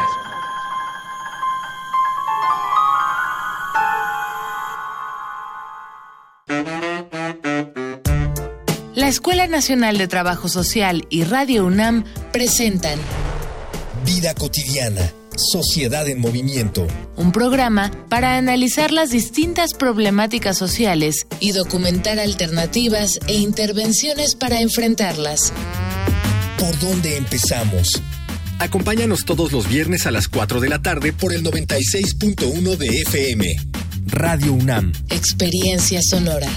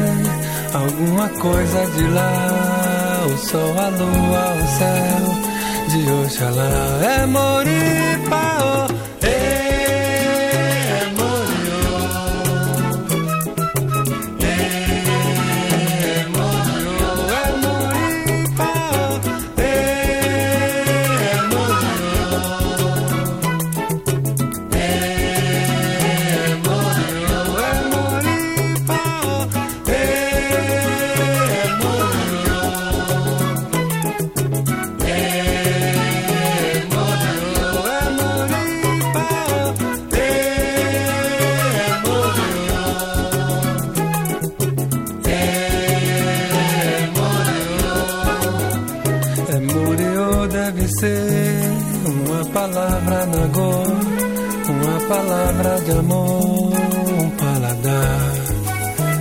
É Murió deve ser alguma coisa de lá, o sol, a lua, o céu de Oxalá. É Moripao,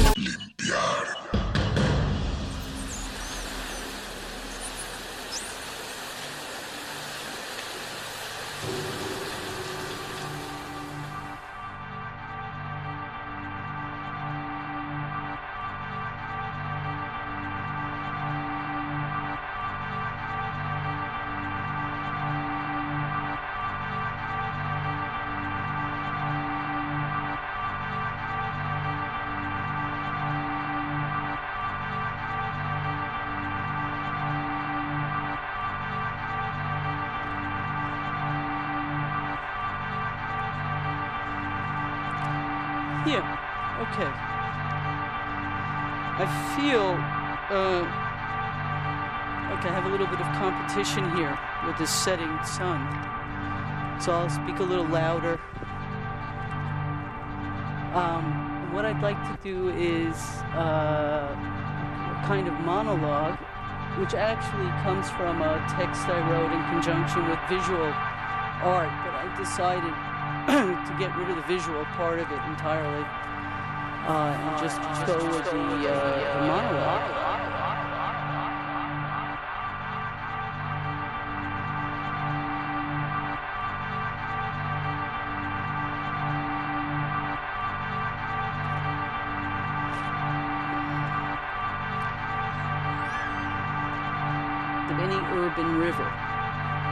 Well, maybe it's not the highest, but it's close.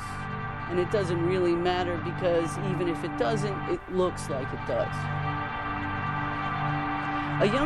Justamente en la profundidad donde la confusión reina en la atmósfera, no deja pasar ni un solo rayo de luz.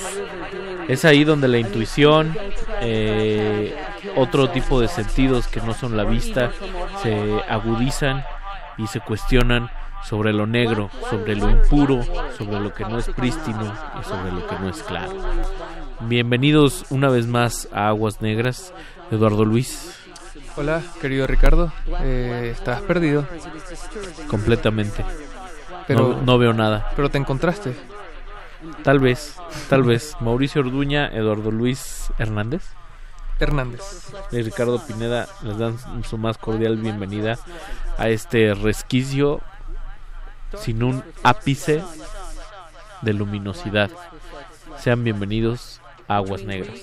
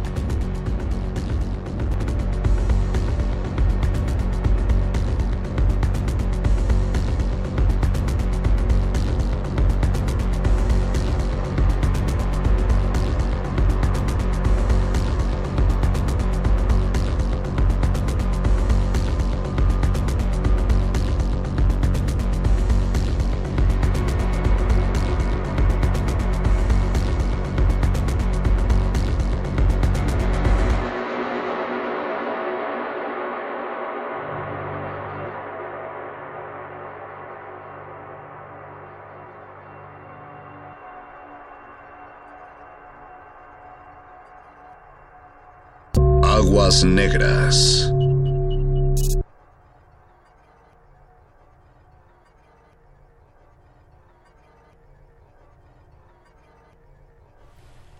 Hola, esto es Aguas Negras. Yo soy Eduardo Luis. Eh, hoy vamos a hablar de. Hoy no vamos a hablar de nada. Hoy vamos a hablar de lo blanco. Estábamos un poco cansados de. Hoy fue todo negro, ¿no? Hoy hubo muchas cosas que remitían al negro. ¿Quieren que les lea una noticia muy fea? A ver. Eh, ya tengo que encontrarla primero, pero era básicamente un atropellamiento de un ciclista.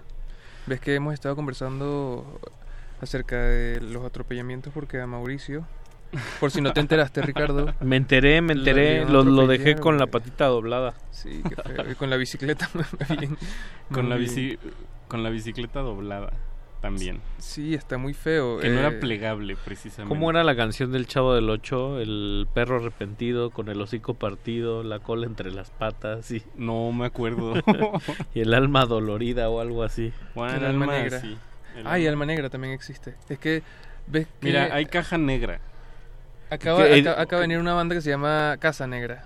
Ah, bueno, hay una banda que se llama Turbo Negro. Órale. Hay una librería que se llama Caja Negra. Ajá. Grandes libros. Hay una cafetería con un café delicioso que se llama Alma Negra. Alma Negra. Alma Negra Sí. Están nuestros amigos de que hacen noches de vinilos de Bugalú y esto que se llama Noche Negra. Noche Negra. Ey, El- verdad, había que invitar a... Y hay el término de música negra, pero también lo negro siempre está asociado con, con aquello que es lo prohibido o lo no lo impuro, ¿no? Y- Me gusta y- la palabra de lo impuro Sí, porque suena tan de modé. Pero Ah. también, también ahora, en, temas más actuales, también se usa pues como en esta cosa de, de, de que ya no es como correcto referirse a ciertas cosas como música negra o algo así, ¿no? O bueno, no lo sé. En, en Venezuela eh, intentaron como oficialmente quitar la palabra negro eh, para referirse a... es, eh, ya empezaron a decir afroamericano, como Ah, el bueno, gobierno. eso, es, eso es la... Eh, María Fernanda Sánchez nos escribe que tenía un proyecto musical que se llamaba Obro Negro, Obro negro. Obro como negro. obra negra, Ah, mira. pero obro negro de pues de obrar, o de obrador. Como, o de obra- como obro mal. obro mal. Ajá. ¿Cómo obras? Obro negro. Sí, está padre. Sí Está padre. gusta, sí. Pero de- regresando a lo que comentaba eh, Eduardo Luis, eh, el término negro todavía hoy en día resulta obviamente pues despectivo o insultante, pero entre la comunidad afrodescendiente que ya la hipercorrección política ya también suena por sí misma mal porque lo acentúas más, Ajá. ¿sabes? Eh, entre, entre la comunidad negra se dicen ellos nigas, negros, este, y, y- y no pasa nada, porque de alguna manera también es como abrazar esta, pues esta historia de opresión, ¿no? Y de dolor, es, es un poco decirse negro entre ellos también es como decir no olvidamos, ¿no? Somos, somos negros. Y también lo negro, pues asociado a, pues, al- a todo lo que lleva el, el- el color dentro de una connotación de una sociedad pues de doble moral como, como la que seguimos teniendo, ¿no? Como el mercado negro. Pero Claro. también, también está, siento yo, muy generalizado porque, porque sí, claro está que, que, que el racismo fue muy, muy cañón en ciertas, en, en ciertas partes. Bueno, en- en- sigue siendo como un tema bastante complicado, pero Yo, yo diría que hasta actual. Sí, sí, sí, es, muy, muy actual, pero mm, dependiendo también de, de la zona, del contexto. Yo recuerdo que mi, mis abuelos, mi abuelo le decía a mi abuela negra y mi abuela no, no es de color. eh, pero lo decía más bien como algo de muy de cariño, muy de Mi oye negra, ven acá, oye negra, cualquier cosa, o sea, también era un poco juguetón de su parte. Sí, todavía se, se ocupa mucho acá, como también el señor de los tacos te dice chino. ¿no? Claro. Y O no- güero. O O güero. Que es como to- completamente al revés. Sí, total, total. Y, oye, eh, ¿Con qué abrimos la noche de negrura? abrimos con Vatican Shadow. Que la voy a regresar porque me, medio la, la borré de aquí y no, no podía ver el nombre. Pero se llama, o se llamó, O se eh, llamará. o se llamará Shorter in the Same Uniform as the... Ay, no alcanzo a ver aquí. ¿Qué As the, as the Soldier o algo así. se llama. ¿Qué, qué gran nombre, Vatican Shadow, y qué gran proyecto que sí transmite.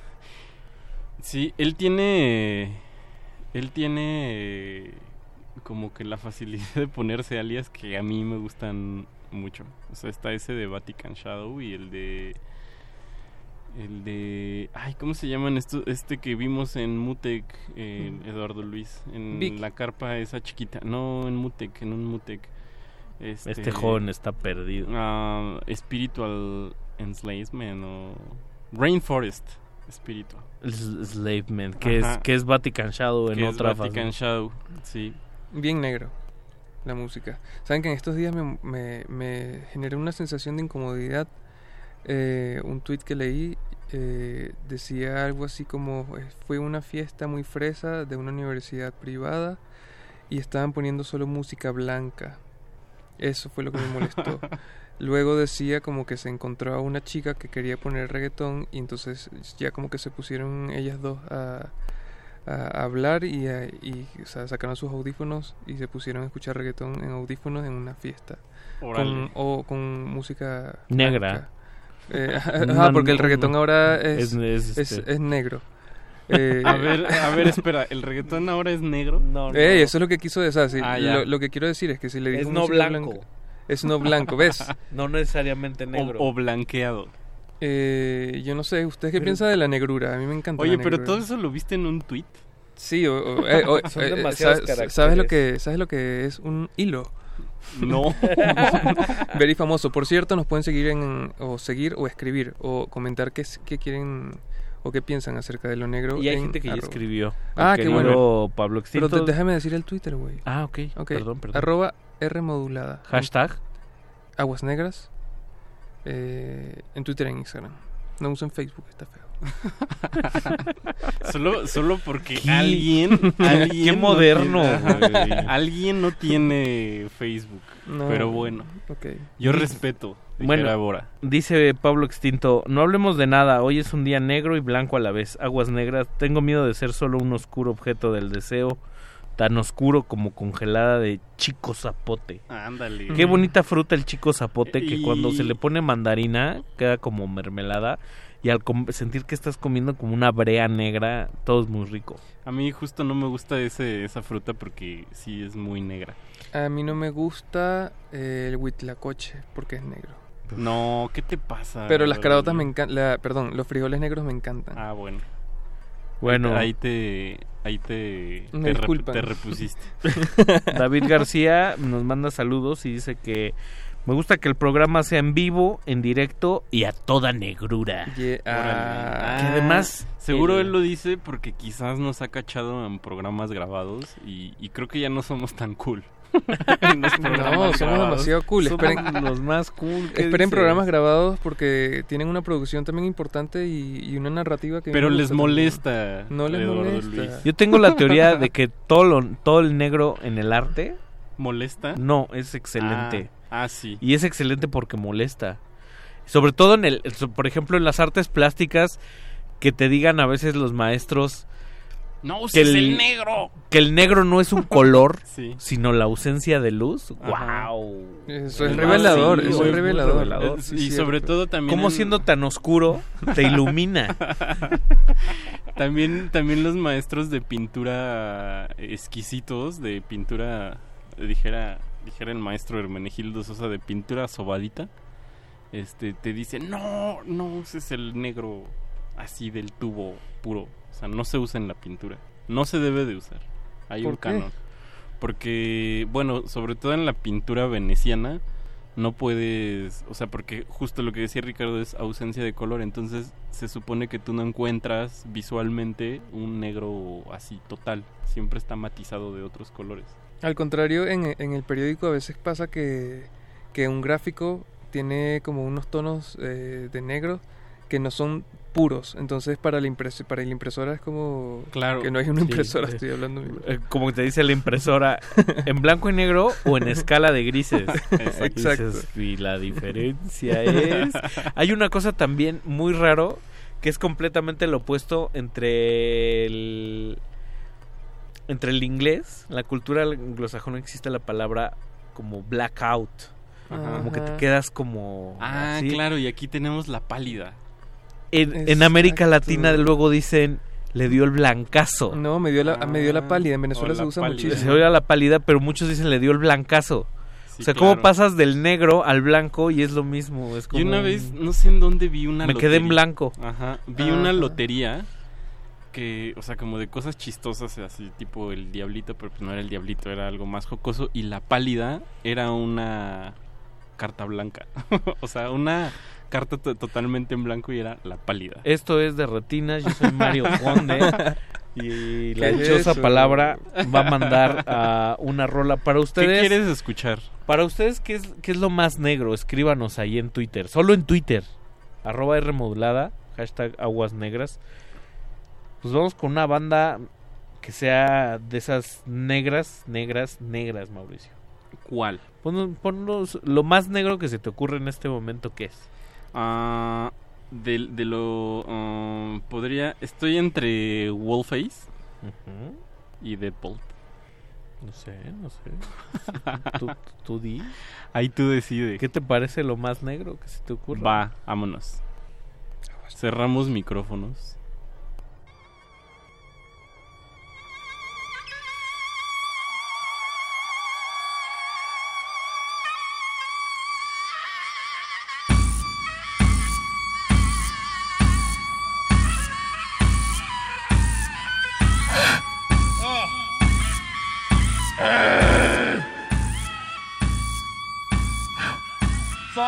stabbed in the face, man.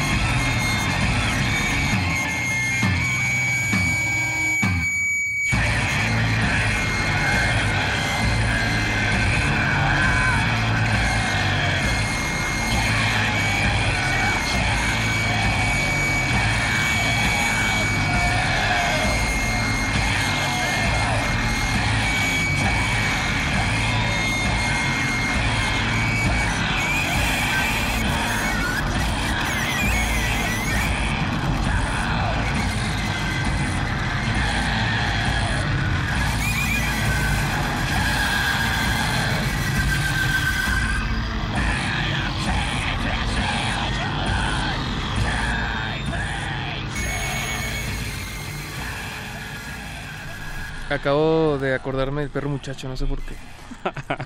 A ver, a ver Eduardo.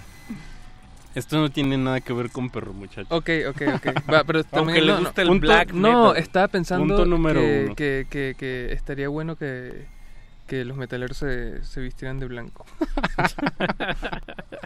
Yo estaba pensando que justo esto es una prueba de, de que a veces el negro incomoda. Y justo como decíamos que en la pintura no te dejaba, no, no era permitido, no era correcto usar el negro puro. Eh, hay como, como gente también en la historia del arte que después, como por molestar, dijo, ah, sí, pues ahora voy a... Ah, sí, pues un cuadro negro, ¿no? Como... Obvio. O, y en esos puede estar o Pierre Soulages o, o Malevich. Bueno, Male, Malevich sí, sí es cierto, tiene uno negro y uno blanco. Acaba viéndose blanco el negro. O gris cuando lo juntas. También. También. Y también hay otra que es muy interesante que es Ronnie Horn, de quien estuve estuvimos escuchando un poquito como ahí de voz en inglés, que también tiene media hora de leer lo que significa para ella el agua negra. ¿Cómo se O llama? Ronnie Horn. Y, y esa es muy interesante, es muy interesante esa artista, búsquenla. Se van Tienes, que, tienes, que, tienes que, que escribirlo y lo publicamos en Ronnie Horn. Mauricio, gente- pusiste una música Ronnie Horn. muy negra. Puso los pelos de punta más de una persona en esta estación. Incluyendo a Eduardo Luis que dice, oye, por favor, ya. los, los hijos bastardos de Detroit, Wolf Eyes. Y Anthony Braxton en, en eso que se puede medio esbozar como un saxo tocado también de manera muy estruendosa. Miren, yo quiero irme con... Black como, Vomit. Como algo bien negro también, pero es total, total, totalmente distinto a, a esto, ¿ok? A Es- ver, es como... ¿Va a ser negro o no va a ser negro? Va a ser obviamente negro. Ok. Porque el negro puede ser muchas cosas, ya te vas a dar cuenta. Eso sí. Vamos a escuchar a... Esto, esto es algo bien raro. Primero es una canción navideña. ¿Por qué? Porque hice un playlist para Navidad para vacaciones que van a escuchar eh, próximamente, creo que el 17 de diciembre, de hecho. Ah, usando tu tarea dos no, veces. de ¿eh? hecho, esta canción no la usé.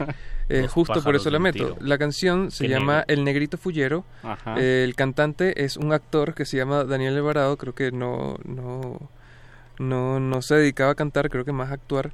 Pero Ajá. esta canción la canta él y es muy famosa. Es una canción en gaita. Ya quizás he comentado que la gaita venezolana es como un género musical que se escucha solamente en diciembre eh, o a finales de año, pues como bien navideño y se van a dar cuenta que la canción es bien navideña.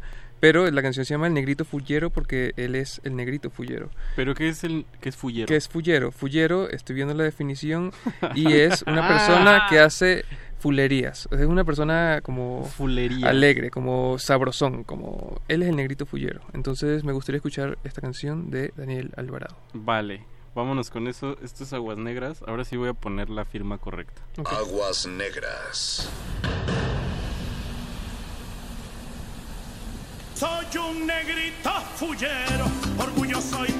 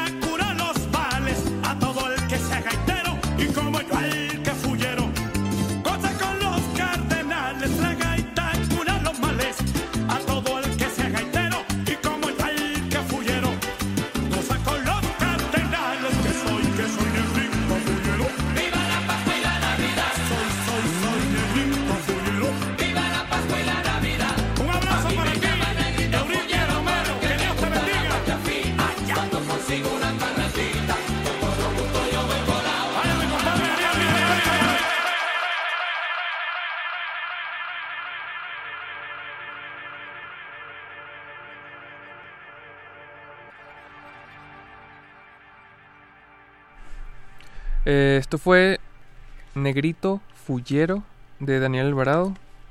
Eh, bien, bien, él está bien orgulloso de ser Negrito Fullero.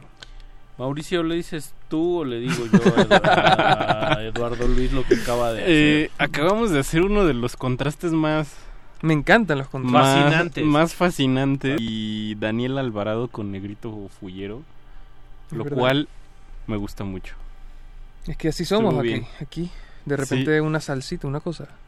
Oye, pero esto no es salsita, ¿o sí? No, no, gaita venezolana. ¿Qué, ¿Cómo es la gaita venezolana? Marico, lo acabas de escuchar. No, sí, pero, o sea, a ver. en- Voy a tomar mi personalidad de radioasta y te voy a preguntar en, en forma y vista cómo es una gaita. Bueno, la gaita es un género musical que... No, no, no, espérate. Ah, ok. El objeto, ¿cómo ah, es? no, no, no es un instrumento, es un género. Eh, son Ah, muchos instrumentos. es que, ¿sabes es, es un Lo estaba- conjunto. lo estaba no es, no es la confundi- gaita. Ah, no es escocesa.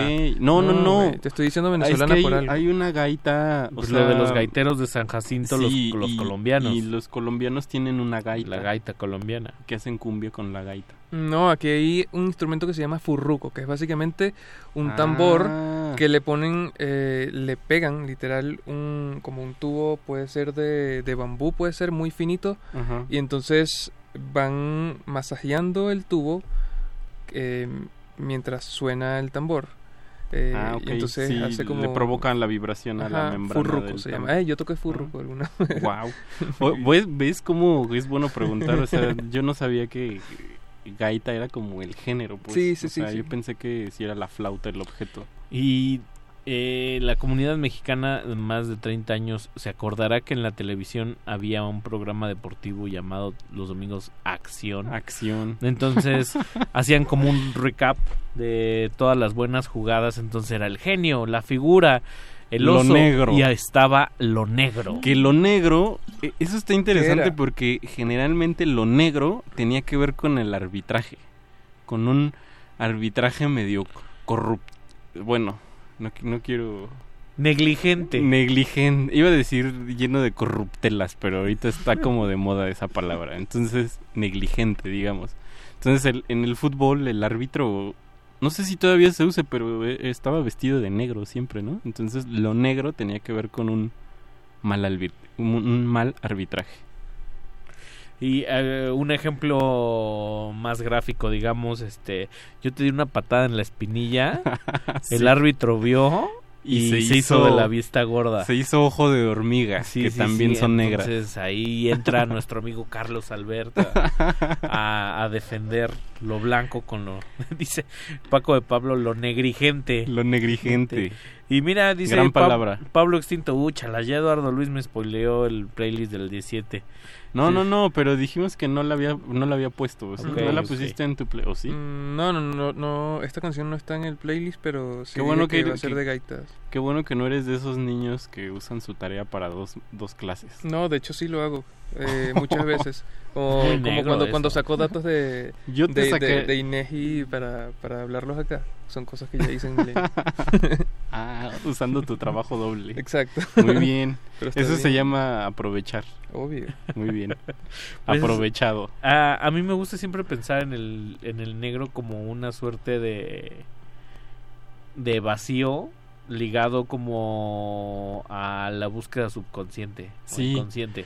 Me encanta el negro en, e- en ese sentido. Además de que mi comentario nada que ver, me parece un color muy bonito para vestir porque todo combina y siempre es elegante. ¿No Ah, se han dado cuenta que últimamente hay como una especie de moda mm, de vestirse de negro en ciertos en ciertas comunidades que no necesariamente son la, el perro muchacho.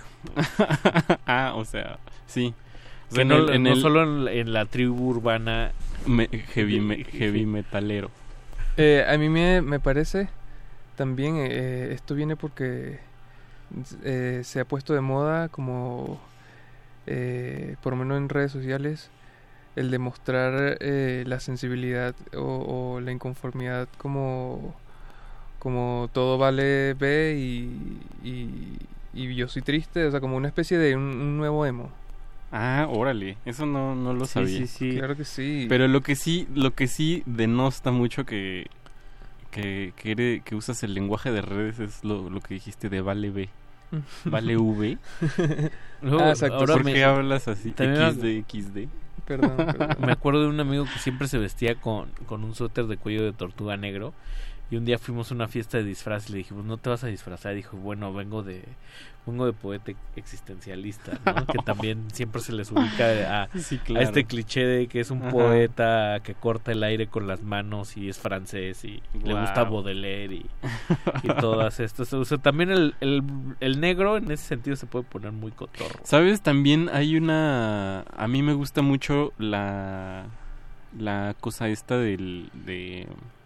Y me estaba acordando porque justo hace poco platiqué con un amigo y me estaba platicando que se había ido a... A, In- a Indonesia. ¿Dónde es Yakarta? ¿Es, ¿Es Indonesia?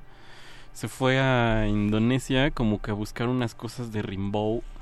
El- la cosa es que ¿Qué fue a Rimbaud se fue a, a- a ese lugar, pasó algo en su cabeza y después se volvió una persona totalmente oscura y dejó de hacer poesía. Y, Fue el amor, amigo, Y fue el sacó, sacó un lado, justo eh, el lado más oscuro de su personalidad, Ah, que se volvió encanta. como entre tratante de, bl- o tratante de blancas, cosas así. O sea, ya Bueno, cosas no- muy, no muy, muy torcidas. Eso no está bien, pero cuando también los artistas exploran Como narrativa, pues. está- esa esa faceta, me encanta. Sí, y me la- encanta porque es una pues como un dualismo ahí muy interesante en el que sale a, a relucir toda esa Todo eso de lo que no quieres presumir. pero siempre no pero que puedes. pero que existe y, y de alguna manera le puedes dar como una una cabida dentro de un ámbito mucho más más sano no Sí, que justo es eso, ¿no? Como el espacio de lo creativo, del arte, cine, lo que quieras, es como como el terreno apropiado para explorar ese tipo de Para mí Rambo fue muy muy prematuro en todo, o sea, vivió muy rápido. Sí. Se volvió loco obviamente a, a los 28 años porque ya había vivido todo o sea, a los 15. Entonces, como wow, cálmate. Sí, y dejó y dejar como que de escribir, o sea, lo como muy muy pronto, ¿no? O sea, quien a los 20 y algo dice, "Ah, ya. Voy a dejar de producir", o sea, no es serio, pues. Pues pero una- en él, en él sí se sentía serio. Pues una banda mexicana que era muy adepta a Rambo, al oscuro, a lo negro, al vacío. Y, y que su vocalista era como muy admirada, pero ya ahora en, en el documental reciente que salió de ella salía como un poco lo negro de la personalidad. Ah, sí. Lo negro. Es Santa Sabina y esta canción que se llama Vacío. Ujú, vámonos. Vámonos. Filmed throughout one summer, from June till late August, always on the same spot. Sometimes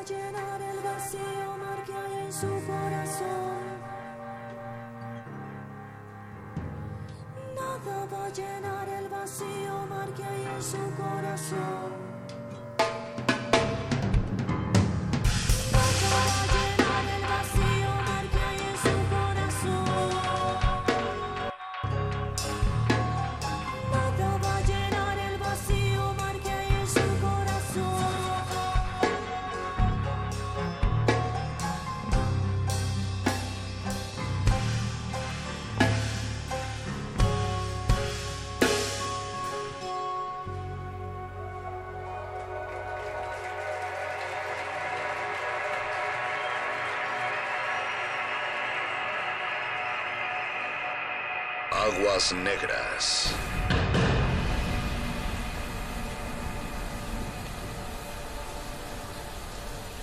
Regresamos a Aguas Negras.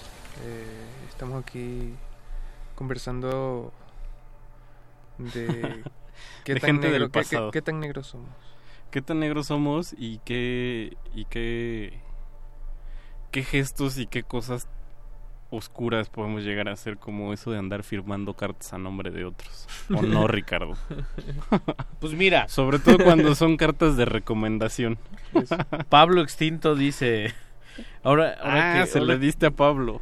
Dice que la Oh, Castañeda tiene una canción que se llama Qué Negro, ¿te acuerdas de Ah, esa? claro, sí es cierto, que justo estábamos hablando hace ratito de la Castañeda, ¿no? Mira, ese es de son de tus tiempos. Sí, de qué negro tú tienes ese pensamiento, sí me acuerdo.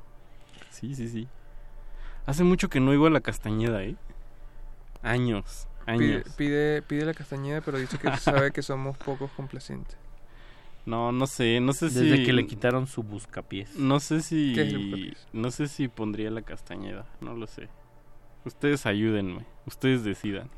No, a mí me gustaría escuchar porque ya se nos va a acabar el tiempo, nos quedan 10 minutos. Eh, Es un montón en radio eso. es verdad, pero por eso, para poner más canciones. Es ¿eh? un ¿Por qué abismo- abismo negro. cada quien trajo Mira, tres. yo solo voy a descartar una que está aquí. Ok, yo también puedo descartar una de las mías. No, ah, bueno, se trataba de Yo que también. descar- se trataba Yo de, de- también. se trataba de infundar Ahora to- ahora desacuerdos. descartar. Ajá, que, que quitaras una de la que había propuesto Ricardo o una de la que había de la que habías de la que yo había propuesto. Mm, Sea lo que sea, me gustaría escuchar la canción del señor presidente que se llama A lo Negro. Es una canción muy, muy bonita, negra. Espérate, la banda se llama Señor Presidente. Señor presidente, Ah. de mi, mi banda favorita. Bueno, ya. ¿Es tu banda favorita? Continúen. A lo negro. Sí, A lo negro, y, a lo y es una negro. canción Tú, Ricardo, no- ¿con cuál te gustaría despedirte? Con. Ya no Ah, nos vamos había traído una de. Croatian Amor y, y Barg. Ah. Que se llama algo así como sombra. la so- como en las sombras a veces Shadow- se ve violeta. o- Ajá, shad- Shadows Shadows como las, som- Violet. las las sombras se muestran violeta. Ah, eso es- eso- bueno, podríamos de la pared. despedir con eso. No nos vamos a despedir sí, todavía. señor pero- presidente. Sí, señor presidente, póngame el señor presidente. Podemos eh, despedirnos un poco con las dos, ¿no? Sí. Pero sí. todavía queda tiempo. ¿Diez No, minutos son? Se- señor, presidente dos. dura dos minutos. Ah, ok. Entonces tenemos ocho minutos para Por hablar favor de... de no producir en vivo. Perdón. Oye, ¿ha- ¿has hecho... ¿Te ha salido tu lado oscuro mientras haces producción ejecutiva aquí en... Sí, obviamente. En, resistencia modulada? Obviamente. O sea, en, en general, no, no, no solo en... ¿Has tenido que hablar con... ¿Has tenido phoners muy molestos? No. No, no, no. Toda la gente que habla de resistencia modulada es muy amable. Es muy chida. Hay veces que una vez pusimos como cumbia y la gente se quejó, pero pero creo que luego entendieron que en resistencia modulada se pone cumbia y, y ya no llamaron. No, pero si la cumbia es el lenguaje universal del, del universo. Obvio. El un- lenguaje universal del universo universal. Yo creo que... Ah, sí es cierto, sí me acuerdo ese día que la gente se quejó por, por, cumbia. cumbia? Sí, sí, sí. ¿Por cumbia, Mauricio? Por cumbia, O sea, Ricardo. Pero venían de escuchar ¿A panorama ¿A alguien en el mundo no le gusta la cumbia? Qué ¿Quién negro. sabe? A los metaleros. Y aparte estaban hablando como un Hasta el perro entonces- muchacho le gusta la cumbia. No, no, a ver. Le gusta la cumbia metalera. Seguro. No es buena Seguro. idea, eso no suena buena Eso idea. no suena buena idea. no suena para nada. Sí, buena no. Busquen ustedes ahí en YouTube los parraleños Ajá.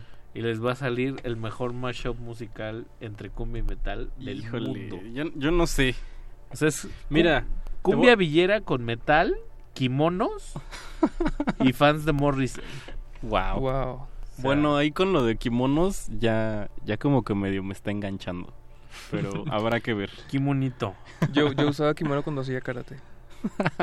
Era chévere. Pero, Pero, eso era no blanco. se llama kimono. ¿sí? Claro que Sí, sí, se ya luego kimono. no entraba a la clase de karate. y el kimono me lo dejaba. Eh, Conclusiones. Conclusiones, muchachos. El negro- Es que se fueron bien amplios. sí, perdón, perdón. La verdad es que... Perdón, pero es que eh, yo sí siento, yo sí siento que lo negro es así, que no hay no hay una especificación de, de lo que queremos decir como negro y es bastante amplio como lo que sentimos. Justo como lo que decía Ricardo, que es un vacío y justo así hay...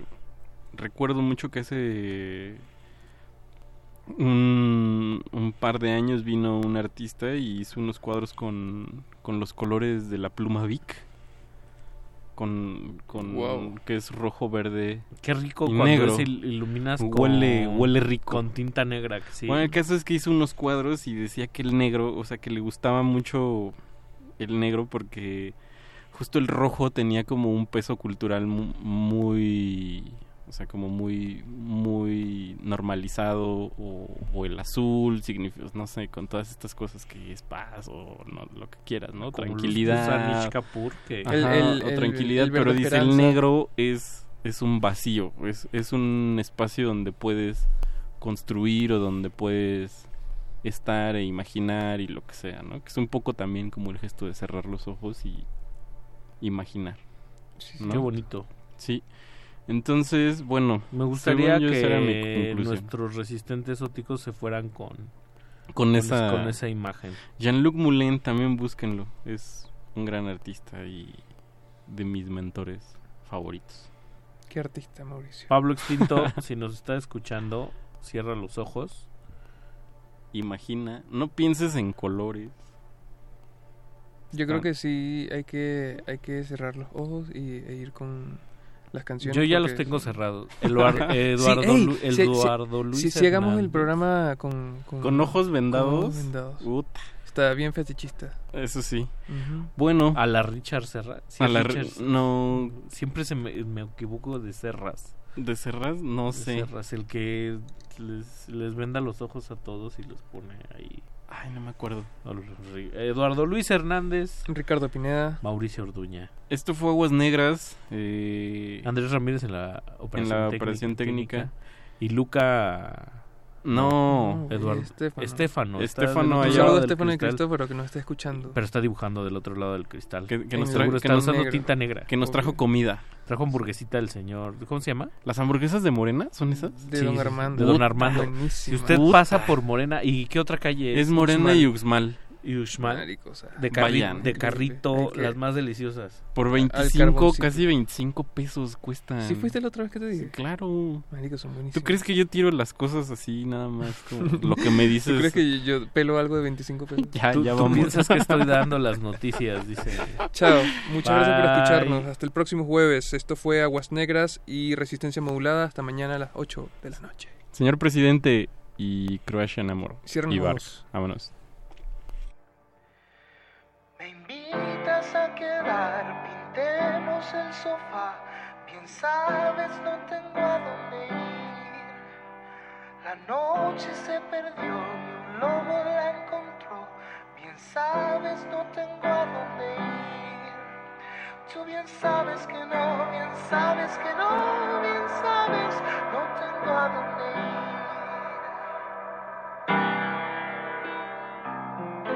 ir. Y los tiempos volverán. A